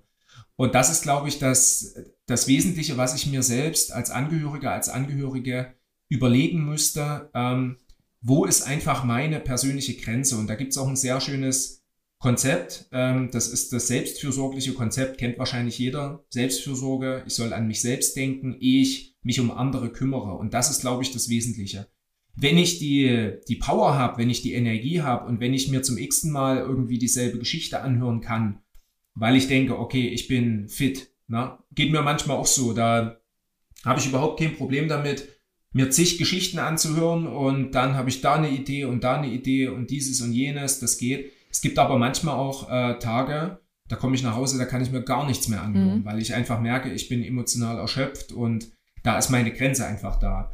Das heißt, für Angehörige ist wichtig, diese Grenze zu definieren. Es gibt übrigens mhm. auch bei Depressionen, ähm, gibt es auch Angehörigen-Selbsthilfegruppen. Das ist auch nice to know vielleicht. Ne? Also da kann ich einfach eingeben, Angehörigen-Selbsthilfegruppe für Depression irgendwie bei Google oder sowas und in meinem Ort. Ähm, Das heißt, ich kann dann unter Gleichgesinnte in Anführungsstrichen, aber ich würde eher sagen, das sind gleich Betroffene, weil jeder Angehörige ist bei einer Depression oder bei einer Sucht immer direkt mit betroffen. Mhm. Das ist leider tragisch, aber das ist, geht nicht anders, logischerweise, weil man zusammen wohnt oder weil man sich was zusammen aufgebaut hat. Und da kann ich aber auch mit anderen in Kontakt kommen, damit ich das einfach mal runterreden kann und dann möglicherweise wieder zurückzugehen um mit Power und mit einer Neutralisierung meiner eigenen Seele wieder ähm, ja was bewirken zu können ne? und da zu sein. Aber ich würde schon auch sagen, ähm, ich hatte das mal zu einer zu einer Mutter hatte ich das mal gesagt. Es bringt nichts, wenn sie ihrem 16-jährigen Sohn alles finanzieren und er kommt mhm. einfach nicht mehr in die Schule. Er geht nicht in die Schule, sondern ja. der macht mit dem Geld irgendwas anderes. Es wäre vielleicht zu hinterfragen, ob sie dann einfach mal sagen, nee, es gibt nichts mehr sondern nur dann, wenn du in die Therapie gehst. Und das ist aber dann letztendlich auch gut ausgekommen. Das heißt, äh, ist gut geworden ja. und äh, ausgegangen, genau. Und ähm, da ist, glaube ich, die Frage, wo ich dann vielleicht auch deutlich mehr fordern müsste. Und hier bei, bei deinem Fall, da ist es wirklich eine Abwägung. Ne? Ich, ich werde da sein, es gibt immer ein Angebot, aber derjenige ja. muss vielleicht selbst kommen ne? und muss nachfragen. Aber gleichzeitig fordere ich dann auch, äh, es ist alles getan, es wurde ja na, an Unterstützung alles ermöglicht und an der Stelle ist einfach Grenze. Die, die Grenze habe ich oder haben wir für uns mittlerweile gezogen. Es ist super schade. Aber unsere Tür steht natürlich jederzeit offen. Und ja, jetzt noch eine andere Frage, was mich jetzt so interessiert. Ich kann mich jetzt nicht, also schwer in eine depressive Person hineinversetzen. Ich meine, ich bin auch manchmal traurig, ich habe auch Liebeskummer. Ähm, aber ist ein Depressiver trotzdem noch in der Lage, also Hilfe zu erkennen und anzunehmen?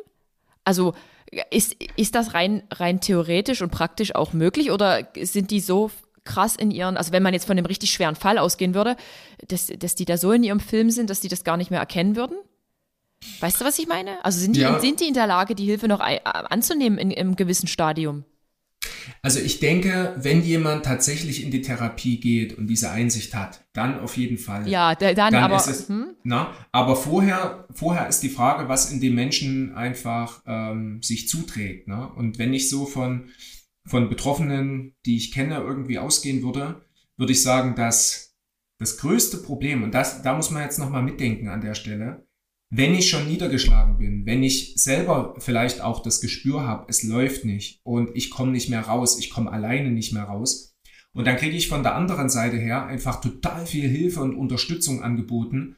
Und ich habe aber das Gefühl, ich kann mich nicht darauf einlassen, auf die Hilfe. Dann habe ich plötzlich sogar noch Schuldgefühle, dass ich aus meiner Haut letztendlich nicht rauskomme.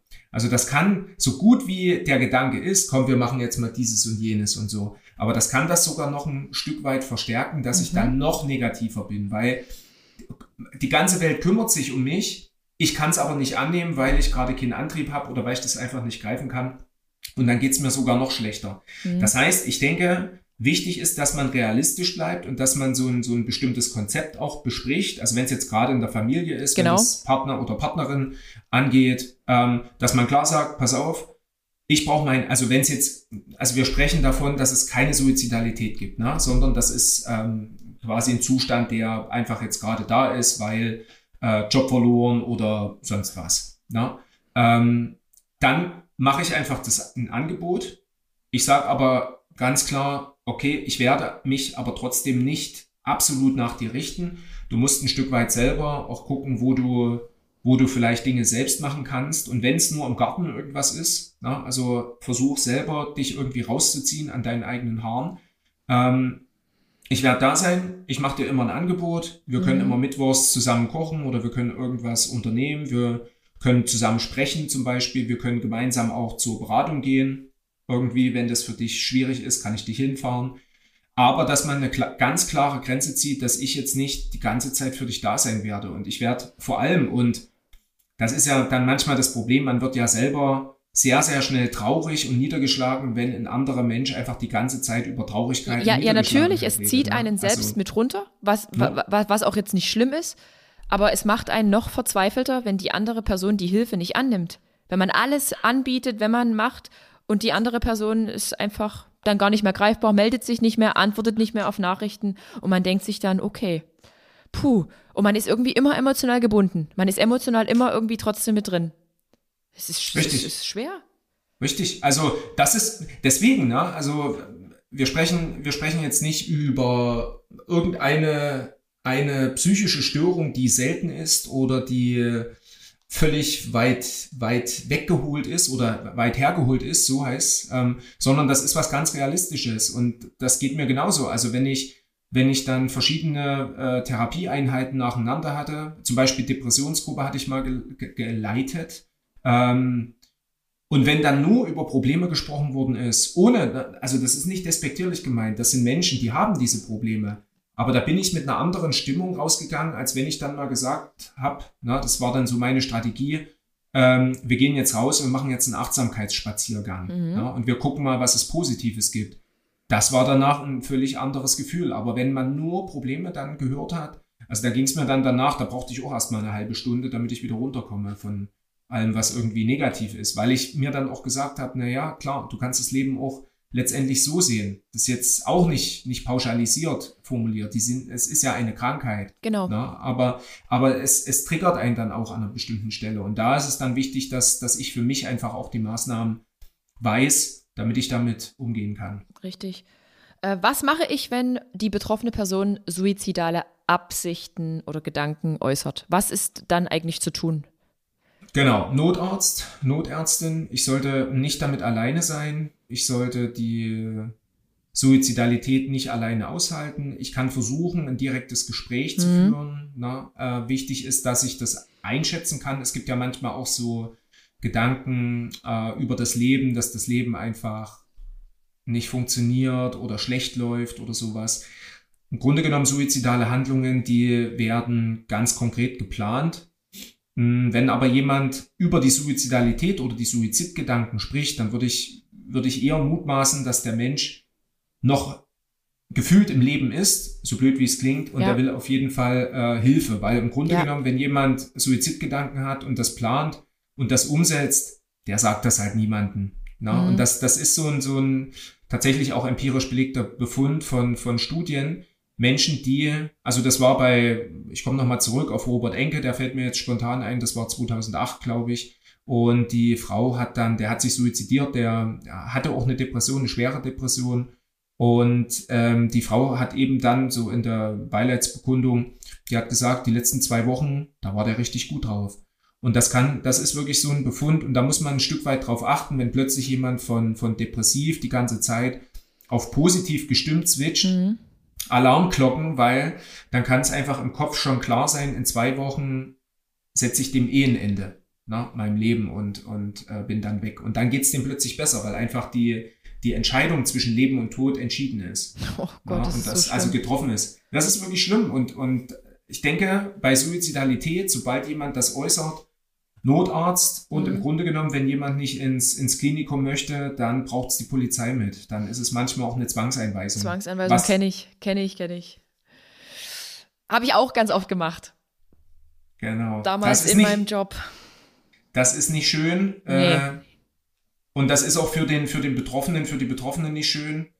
Aber ja, was nützt? Ne? Also es braucht dann auf jeden Fall eine Behandlung oder mhm. irgendetwas.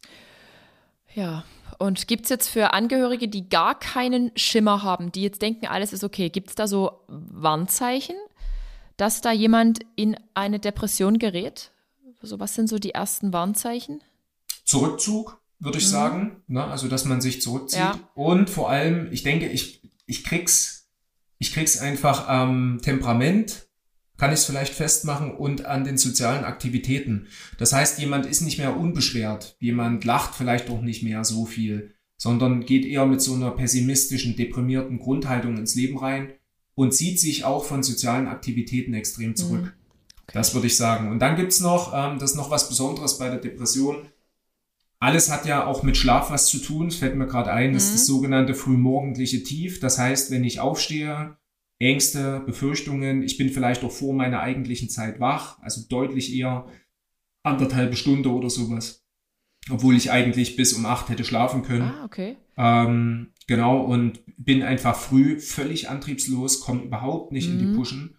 Ähm, und dann später geht's irgendwie, aber das, das könnte schon so ein, so ein erster Punkt sein. Und ich denke, ein ganz wesentlicher Indikator für unsere psychische Gesundheit allgemein ist der Schlaf. Also wenn ich einen veränderten Schlaf-Wach-Rhythmus habe und nicht mehr schlafen kann, Schlafstörungen, Einschlafstörungen, ja. Durchschlafstörungen, dann kann das, was damit, es gibt natürlich auch die Schlafstörung als eigene Geschichte, aber das kann einfach ein Ausdruck von äh, einer geschwächten psychischen Gesundheit okay. sein oder einer belasteten psychischen Gesundheit. Okay, aber ja. Ansonsten nochmal für mich, für mich als Betroffene selbst, also wir nehmen mal an, ich sei eine Betroffene, gibt es da irgendwie so Tipps, Hinweise, wie man den Alltag besser wuppen kann? Gibt es da vielleicht auch äh, Apps auf, in, äh, auf, auf Instagram fürs Telefon, irgendwie so Apps, wo man sagt, so, jetzt so strukturierst du dir deinen Tag? Weißt ja. du da was, ja? Also ähm, das, was ich gelesen habe, ich kann dir jetzt keine App nennen, aber das, was ich jetzt schon mal irgendwann gesehen habe, das, was Betroffenen hilft, und das ist auch der therapeutische Ansatz, um den Leuten wieder das Gefühl zu geben, sie können das, wie du sagst, besser und eigens äh, strukturieren. Das sind solche ähm, Organisations-Apps zum Beispiel, die ich nutzen kann, also Tagesstrukturierung, Zeitmanagement, dass ich mir aber trotz allem nicht zu viel aufhalse. Mhm. Und da wird dann, äh, das ist glaube ich auch kombiniert mit Zurückmeldungen, wenn es einfach zu viel wird. Ich kann auch einen, ein Stimmungstagebuch kann ich führen, das habe ich auch schon mal als App gesehen. Also, dass ich meine Befindlichkeiten eintrage, damit ich das Gefühl habe, nicht jeder Tag ist einfach rabenschwarz. Aber kann man ja auch in ein Buch schreiben. Kann man auch in ein Buch schreiben. Genau. Also ich, na, also ich bin, bin eher ein Freund von, von Büchern noch. Gute Dinge also, dass man das mhm. richtig dankbar sein, Positives aufschreiben, selbst wenn man, ähm, na, es kann ja sein, ich bin depressiv, ich war vielleicht therapeutisch auf einer, äh, im Klinikum, ähm, komme dann nach Hause, habe aber meine Tätigkeit noch nicht zurück, muss erst wieder eingegliedert werden. Dennoch ist wichtig, dass ich positive Aktivitäten mache dass ich mir etwas vornehme, dass ich das vielleicht auch mit meinem Partner, meiner Partnerin oder meinem Therapeuten, meiner Therapeutin abspreche, was positive Aktivitäten sein können. Da gibt's eine ganze Liste. Na, da braucht man bloß bei Google mal eingeben, positive Aktivitäten. Ja. Und, und, mhm. und dann hat man eine Liste von 100, 120 Aktivitäten, was ich irgendwie machen kann. Aber meistens ist es gut, wenn man selbst auf eine Idee kommt. Also ich mache Gartenarbeit, ich nehme mir ein Projekt vor, ich habe ein Ziel zum Beispiel, ich gehe ins Fitnessstudio, ich mache Wellness, ich gehe zur Kosmetik, ich äh, treffe mich mit einer guten Freundin zum Beispiel. Also, dass ich einfach versuche, den Antrieb zu steigern, indem ich mir positive Emotionen einfach gebe. Oder indem ich einkaufen gehe, indem ich was Schönes koche, indem ich einfach wieder die, versuche, die Lust so an bestimmten Aktivitäten mhm.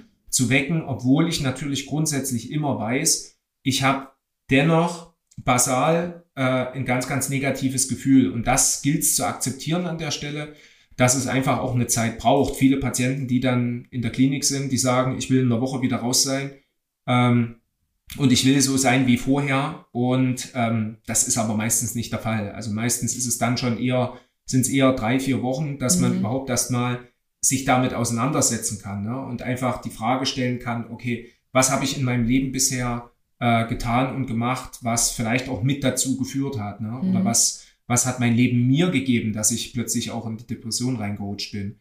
Und wie gesagt, es hat viel mit, mit meinem Kopf und mit meiner Bewertung äh, zu tun. Und ich denke, an der Stelle ist es immer gut, wenn ich dann auch wieder für Betroffene, wenn ich im Alltag einfach jemanden habe, den ich anrufen kann. Ja. Manchmal reicht auch, dass ich weiß, dass ich zu jemandem gehen kann. Das hilft manchmal auch schon präventiv, dass ich einfach weiß, ja, zu dem kann ich gehen. Und wenn es die Familie ist, ja, die Tür steht immer offen. Selbst wenn ich schon x-mal dort gewesen bin, die Hilfe einfach anzunehmen. Das ist, das ist, glaube ich, ganz wesentlich und sich die Hilfe auch zu, zu sprechen. Ne? Also indem ich das auch akzeptieren kann, dass ich an der Stelle einfach auch Hilfe brauche, beispielsweise. Genau, und für die Angehörigen, ich glaube, Tages, also nochmal, Tagesstruktur ist wichtig, dass ich äh, immer zum Beispiel Kleinigkeiten um eine gewisse Uhrzeit einfach aufstehe, dass ich immer um acht aufstehe, selbst wenn ich noch krankgeschrieben bin. Das Bett mache. Dass, das Bett Lüfte. mache, dass, Haushalt, na, also genau sowas, dass ich mir einfach was vornehme, weil das auch wieder Selbstvertrauen schafft, dass ich einfach das Gefühl habe, auch wenn sich's vielleicht nicht gut anfühlt mit wenig Antrieb, aber dass ich das Gefühl habe, bestimmte Dinge einfach einfach wieder selber in die Hand nehmen zu können. Definitiv. Und und mein also mein Tipp ist Eisbaden. ja. Also das ist bestimmt jetzt nicht via Studie irgendwie belegt, aber ich glaube, das Eisbaden könnte in so eine Therapie mit aufgenommen werden, weil man danach so glücklich ist und so happy. Da schüttet der Körper einiges aus. Naja, das ist ja, das kann ich, ich nur, genau, aber das kann ich nur bestätigen, weil aus dem alten Griechenland, hatte ich vielleicht schon mal erzählt irgendwann, da gab es zwei Strömungen, wie ich psychische Störungen behandle. Das eine war Sokrates, der hat sokratischen Dialog begründet, also Fragen so zu stellen, dass jemand auf eine Antwort kommt, die eigentlich durch die Fragen, also durch den anderen schon antizipiert worden sind. Mhm. Na, das ist also Gesprächstherapie im Grunde genommen. Und dann gab es noch Hippokrates der hat mit Wasser gearbeitet. Und da gab es kalte Formen. Es gibt ist ja auch das Kneipen zum Beispiel. Na, also, mhm. dass ich irgendwo mit, mit Füßen dann ins kalte, kalte Wasser gehe. Das, das äh, bringt ja auch etwas und äh, warmes Wasser eben. Ne? Das kann, kann auch sein. Und du sagst eben genau das Richtige. Das kann eben auch das Eisbaden sein. Ich würde es probieren. An eurer Stelle, ich würde es probieren. Oder wenn ihr mal, wenn ihr mal früh schlecht drauf seid, im Winter, ist ja nun im Winter jetzt nicht so unüblich, dass da grau und kalt und düster äh, vorherrscht, geht in die Eisbadetonne oder in einen See. Es macht unglaublich glücklich. Aber bitte nicht allein. Nicht allein. nicht allein in einen See gehen, wenn ihr es noch nee. nicht gemacht habt. Warnung. Ja, Sport, Eisbaden, Freunde treffen, auch wenn das super schwer fällt. Ich meine, man, man, man, ich denke jetzt nur so an mich, was mache ich denn, wenn ich Tage habe, wo es mir blöd geht, wo man irgendwie wirklich mal so, keine Ahnung. Ja, selbst als ich mich damals getrennt habe, ich habe mich ab, ich habe mich, man soll sich zwar nicht nur ablenken, man soll sich auch mal mit der ganzen Thematik befassen, aber es hat mir gut getan, andere Menschen zu treffen, auszugehen. Das ist richtig. Aber genau das, das, ja. Ja, aber das ist halt eben super schwer wahrscheinlich, wenn man dann wirklich depressiv ist und man sich eben zurückzieht. Ja. Na, ich finde, ich, ich, ich sag dann immer gern, ähm, man muss manchmal auch seine Wunden lecken. Ne? Und das, das gehört manchmal am Anfang dazu, dass man, ich finde auch, dass man negative Emotionen hat, das, das ist akzeptabel, das ist logisch. Ne? Und die kann ich dann einfach auch mit mir vielleicht erstmal selbst ausmachen, ehe ich dann etwas bereinigter bin, dass ich dann wieder Emotionen zu anderen vielleicht auch aufbauen kann. Gerade Trennung oder wenn irgendwas Schlimmes passiert ist. Mhm. Ne? Also dann, dann gibt's auch manchmal die Zeit, äh, wo halt gar nichts geht. Das ist, das ist auch völlig okay, das ist realistisch, ja. das ist akzeptabel. Und dann ist aber wesentlich, dass ich wieder auf die Füße komme und dass ich wieder in die Handlungsfähigkeit irgendwie reinkomme. Und da hast du vollkommen recht. Dann sind es die Freunde, dann ist es der Beruf, dann ist es äh, einfach eine Umorientierung im Leben vielleicht. Und ähm, das ist dann wesentlich, damit ich und, und dann bin ich sehr schnell auch wieder in dem Positiven drin Ne? Ich habe es ak akzeptiert, dass bestimmte Dinge passiert sind und ähm, ich kann dann auch bewusst wieder gegensteuern. Worüber wir jetzt noch gar nicht so, ges so gesprochen haben, also was mir jetzt am Ende noch, eigentlich wollte ich jetzt hier schon abschließen, aber was mir noch so ähm, eingefallen ist, gibt es denn eigentlich so eine ganz klar benennbare Ursache? Also, dass man dann plötzlich in so eine depressive also nicht nur Verstimmung kommt, sondern wirklich in eine Depression rutscht? Also kann das wirklich so als Auslöser sein, eine Scheidung, eine Trennung, irgendwie ein tragisches Ereignis? Und, und so ein bisschen vielleicht noch genetische Komponente? Also gibt es aber sowas, wo man klar sagt, okay, das sind Auslöser? Das ist, äh, ja, das ist total spannend, nochmal. Also die Frage ist sehr spannend, ähm, weil es kann alles oder nichts sein. Also eine Depression kann einfach kommen und gehen. Es gibt ja gerade auch depressiv Erkrankte, die chronisch erkrankt sind, die ohne Auslöser einfach in eine Depression dann nach Jahren noch wieder reinrutschen können. Und je häufiger ich eine Depression hatte, umso höher ist die Wahrscheinlichkeit oder das Risiko an der Stelle besser, besser gesprochen, ähm, dass ich wieder in eine Depression reinrutsche. Das heißt, es ist ein Kommen und Gehen, ohne dass es direkt einen Auslöser gibt. Es gibt aber natürlich bestimmte Auslöser für eine Depression. Das ist ein kritisches Lebensereignis, was du gerade gesagt hast. Eine Trennung, ein Verlust, Jobverlust, die Rente kann das manchmal sein auch, dass ich plötzlich gar nichts mehr irgendwie an Tätigkeit in meinem Leben habe. Das kann genetisch ein Stück weit bedingt sein, aber wie gesagt, der Anteil ist im Vergleich zu anderen psychischen Störungen äh, geringer. Ich kann das in, durch meine Bewertungen, ne, also ich bleibe beim Leistungsdruck zum Beispiel, das ist so das, das beste Beispiel, dass ich dann auch eher negativ eingestellt bin, wenn ich bestimmte Dinge nicht schaffe. Das kann ähm, eine veränderte Leistungsfähigkeit sein in meinem Job, beispielsweise, dass ich mit 37 oder mit 40 einfach nicht mehr das leisten kann, was ich ähm, mit 25 geleistet habe. Und das kann natürlich irgendwas Tragisches sein, eine Traumatisierung kann das sein, ein traumatisches mhm. Ereignis. Und es kann auch, wie gesagt, ein Stück weit meine Sozialisation sein. Also wenn ich von außen immer wieder gesagt bekomme, du macht jetzt niemand direkt, aber ich habe das Gefühl, dass ich das, das bekomme, dass ich jemand bin, der nicht wertvoll, sondern wertlos ist, dann kann das auch durchaus dazu führen, dass ich auch mehr ähm, depressive Züge vielleicht mhm. zeige. Das kann auch durchaus sein. Und in dem Zusammenhang jetzt mal, ich weiß es nicht, vielleicht gibt es ja da auch eine Studie oder du weißt, äh, kann es passieren, dass es Personen der Öffentlichkeit, vielleicht auch äh, Influencern so wie mir, äh, doch vielleicht häufiger, also dass es dass wir häufiger in irgendwie so eine Depression hineinrutschen können oder es wahrscheinlicher ist, weil man ja manchmal so eine krasse oder auch Stars ähm, Musikkünstler, nein, wie nennt man das? Sänger. Also die haben ja so eine krasse Öffentlichkeit, die haben ja so ein krasses, die sind auf so einem Konzert zum Beispiel und das sind hunderttausende Menschen. Und dann ist das aber irgendwie vorbei. So, das Event ist vorbei. Und dann sind die nur noch sie selber. Und dann ist es aber irgendwie zu wenig. Weißt du, wie ich meine? Wenn man immer so eine krasse Öffentlichkeit hat und irgendwann ist das vielleicht nicht mehr so, dass man dann vielleicht auch sagt, oh, jetzt bin ich wertlos. Ja, Gibt es da also, Zusammenhänge? Es gibt Zusammenhänge. Ähm, also mir fällt jetzt keine Studie von Influencerinnen und Influencern ein. Nee, aber, nee, aber ich würde nee, nee, aber ich würde es mal so formulieren. Also ich bin bin ja selbst in einem Ensemble auch äh, selbst. Das ist jetzt nicht total wahnsinnig professionell, aber trotzdem gut. Ähm, und da ist es wirklich so, das habe ich auch früher schon gemerkt, wenn wir samstags irgendwie Konzert hatten und da waren dann nicht die 100.000, sondern da waren vielleicht 100 Leute, dann ist das einfach so ein richtiges Auf gewesen. Ja, das war so, das war da oben. Und sonntags war dann meistens einfach Aufräumen angesagt und Technik irgendwie einladen und dann war da einfach nichts, da war da Stille.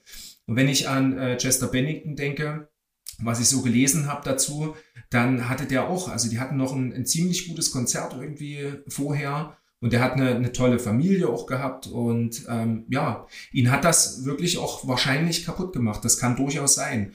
Das heißt, wenn ich in der Öffentlichkeit bin und wenn ich mich ähm, immer wieder auch, also das ist ja bei Lehrkräften im Grunde genommen genauso, wenn die mal krank sind, na, die müssen im Grunde genommen immer Präsenz am Montag zeigen. Na, also die müssen immer vor der Klasse stehen. Und wenn ich vielleicht mal irgendwo anders einen Job hätte, wo ich dann auch mal hinter meinem Bildschirm mich verstecken kann und kann vielleicht auch mal zwei Stunden irgendwie dösen, soll man nicht machen, aber ich kann einfach mal ein bisschen runterfahren, dann komme ich vielleicht auch mit, mit äh, Energie, die ich am Wochenende gelassen habe, komme ich dann auch ein bisschen anders zur Rande.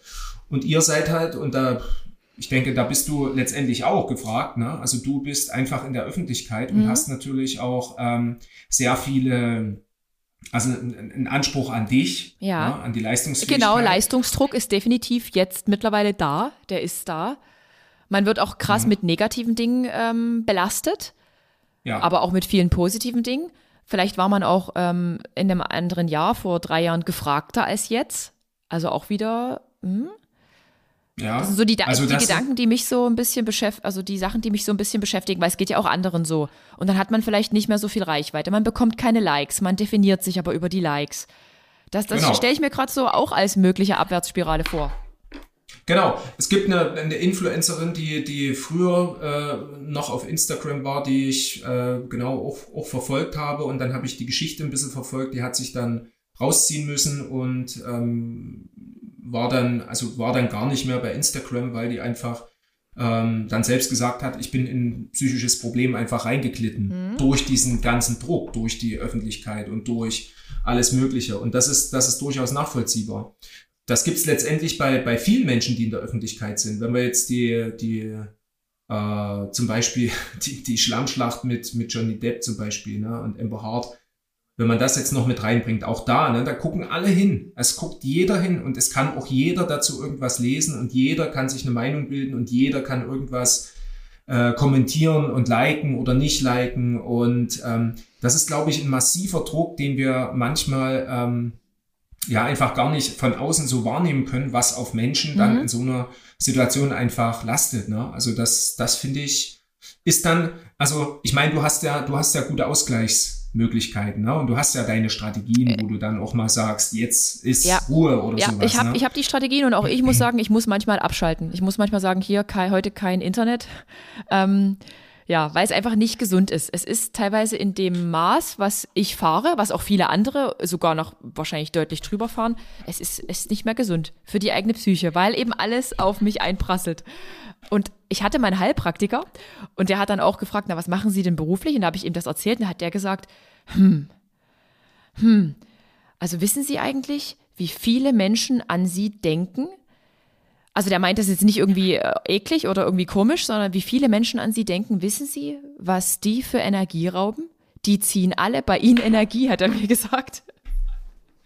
Ja. Ja, das, das ist so. Das, das erlebe ich selbst auch, wenn ich, wenn ich jeden Tag irgendwo anders bin und mit irgendwelchen anderen Zielgruppen arbeite oder was vermittel und dort einen Vortrag und dort einen Workshop mhm. und da eine Schulung. Äh, das zieht schon einfach Energie, weil ich dann den jeden Tag vorher äh, mache ich mir Gedanken, okay, was, was braucht's morgen? Was war das Thema? Muss nochmal E-Mails gucken. Und das ist einfach Energie, die äh, der Lebensqualität und dem Wohlbefinden einfach abzüglich ist. Na, also man, man kann nicht dann einfach irgendwie den Sonntag mal so genießen. Nein, man muss am Sonntag noch dieses und jenes machen, weil man ja für Montag dann was vorbereiten muss zum Beispiel. Und das ist einfach wirklich anstrengend. Mhm. Na, und das, das kann einfach so sein. Und bei dir ist es eben genau deine, deine Welt, die du hast. Und ähm, das kann ich mir auch gut vorstellen, dass, dass du viel auch an, an vor allem negativen Dingen irgendwie bekommst. Und äh, das ist Energie, die einfach auch da flöten geht. Genau, ja. und deshalb muss man selber darauf achten, dass man dort in der Hinsicht gesund bleibt und eben Eis badet, Sport macht, trotzdem noch ein schönes Privatleben hat, was außer, außerhalb dieser ähm, Social-Media-Welt stattfindet. Weil, wie gesagt, wenn man da nicht auf sich Acht gibt, ich denke, das ist leicht da irgendwo reinzurutschen. Also ja, ich, ja, ja, man kann sich da komplett überladen und kann sich auch komplett in so einer, ähm, in dieser sozialen ähm, Welt, sozialen Welt, in dieser Internetwelt da ver verfangen. Also es gibt ja auch Menschen, die leben nur noch dafür. Also da ist das einzige Leben nur noch Social Media. Und das ist halt, ja, bedenklich. Finde ich auch, ne? Und es gibt aber auch positive Beispiele, ne? Also die sagen, okay, Arbeit ist Arbeit und ja. mein Privates, das halte ich einfach zurück an einer bestimmten Stelle, weil ich das äh, davon auch äh, abgrenzen möchte. Ne? Und da gibt's eben auch Prominente, die, da hat man gar keine Idee, wer, wer ist da jetzt an der Seite von dem Menschen und hat er Kinder oder so, die, man kann das dann schon ein Stück weit abgrenzen. Und ich glaube, es ist, ähm, das ist bei dir ja ein Stück weit, ne? Also du, du äh, hast das ja ein Stück weit ebenfalls vermischt, ne? Was ja. was ja notwendig ist für deine Tätigkeit für deine berufliche Tätigkeit. Und ich glaube, du hast aber auch die Strategie für dich entdeckt, dann wirklich zu sagen, okay, hier ist dann mal genau, da ist ein Cut. Schluss, ne? genau. Einfach nur, um gesund zu bleiben. Also um jetzt nicht genau. in irgendeine Depression oder in so eine Verstimmung da reinzurutschen. Ja. ja. Und äh, eine Abschlussfrage, wir haben schon echt lange geredet, eine, eine wichtige Abschlussfrage. Äh, du hast mir ja vorhin die Statistiken vorgelesen, also zu welchem prozentualen Anteil wer von einer Depression betroffen ist. Jetzt hatten wir ja nun eine lange Zeit Corona, Lockdown 2020, 2021. Denkst du, dass die neue Statistik noch mehr in der Hinsicht dann zu bieten hat? Könnte ich mir, könnte ich mir vorstellen. Ne? Also das, das ist eine Studie, die DEX-Studie, die ist vom RKI, das kennt ja jetzt mittlerweile jeder, das RKI, spätestens jetzt ähm, wird das unterstützt. Also das wird in Deutschland, glaube ich, nächstes Jahr nochmal ähm, aufgesetzt. Sollte schon dieses Jahr kommen, aber das ging durch Corona nicht. Und ich kann mir das gut vorstellen, weil mein Eindruck ein Stück weit ist, dass einfach durch die Belastungen, durch die Anforderungen, durch die soziale Isolation ähm, einfach das Risiko gestiegen ist, dass ich tatsächlich in so eine depressive Phase einfach reinrutschen kann. Das ist für mich im Grunde genommen ein sehr ein Zusammenhang und ich würde wir könnten auch drauf wetten. Ich würde auf jeden Fall denken, dass ein bisschen mehr Depression mit drin ist. Mhm. Äh, ich weiß nicht, ob sie das Burnout mit reinnehmen, ähm, dass es als eigene Kategorie vielleicht nochmal mitmachen, wäre interessant. Die Zahlen, die es gibt, die sind, glaube ich, von 2011 oder 12, die ich kenne. Da waren es so, ich glaube, im Durchschnitt 3,54 Prozent. Aber auch da könnte ich mir vorstellen, dass das mehr wird.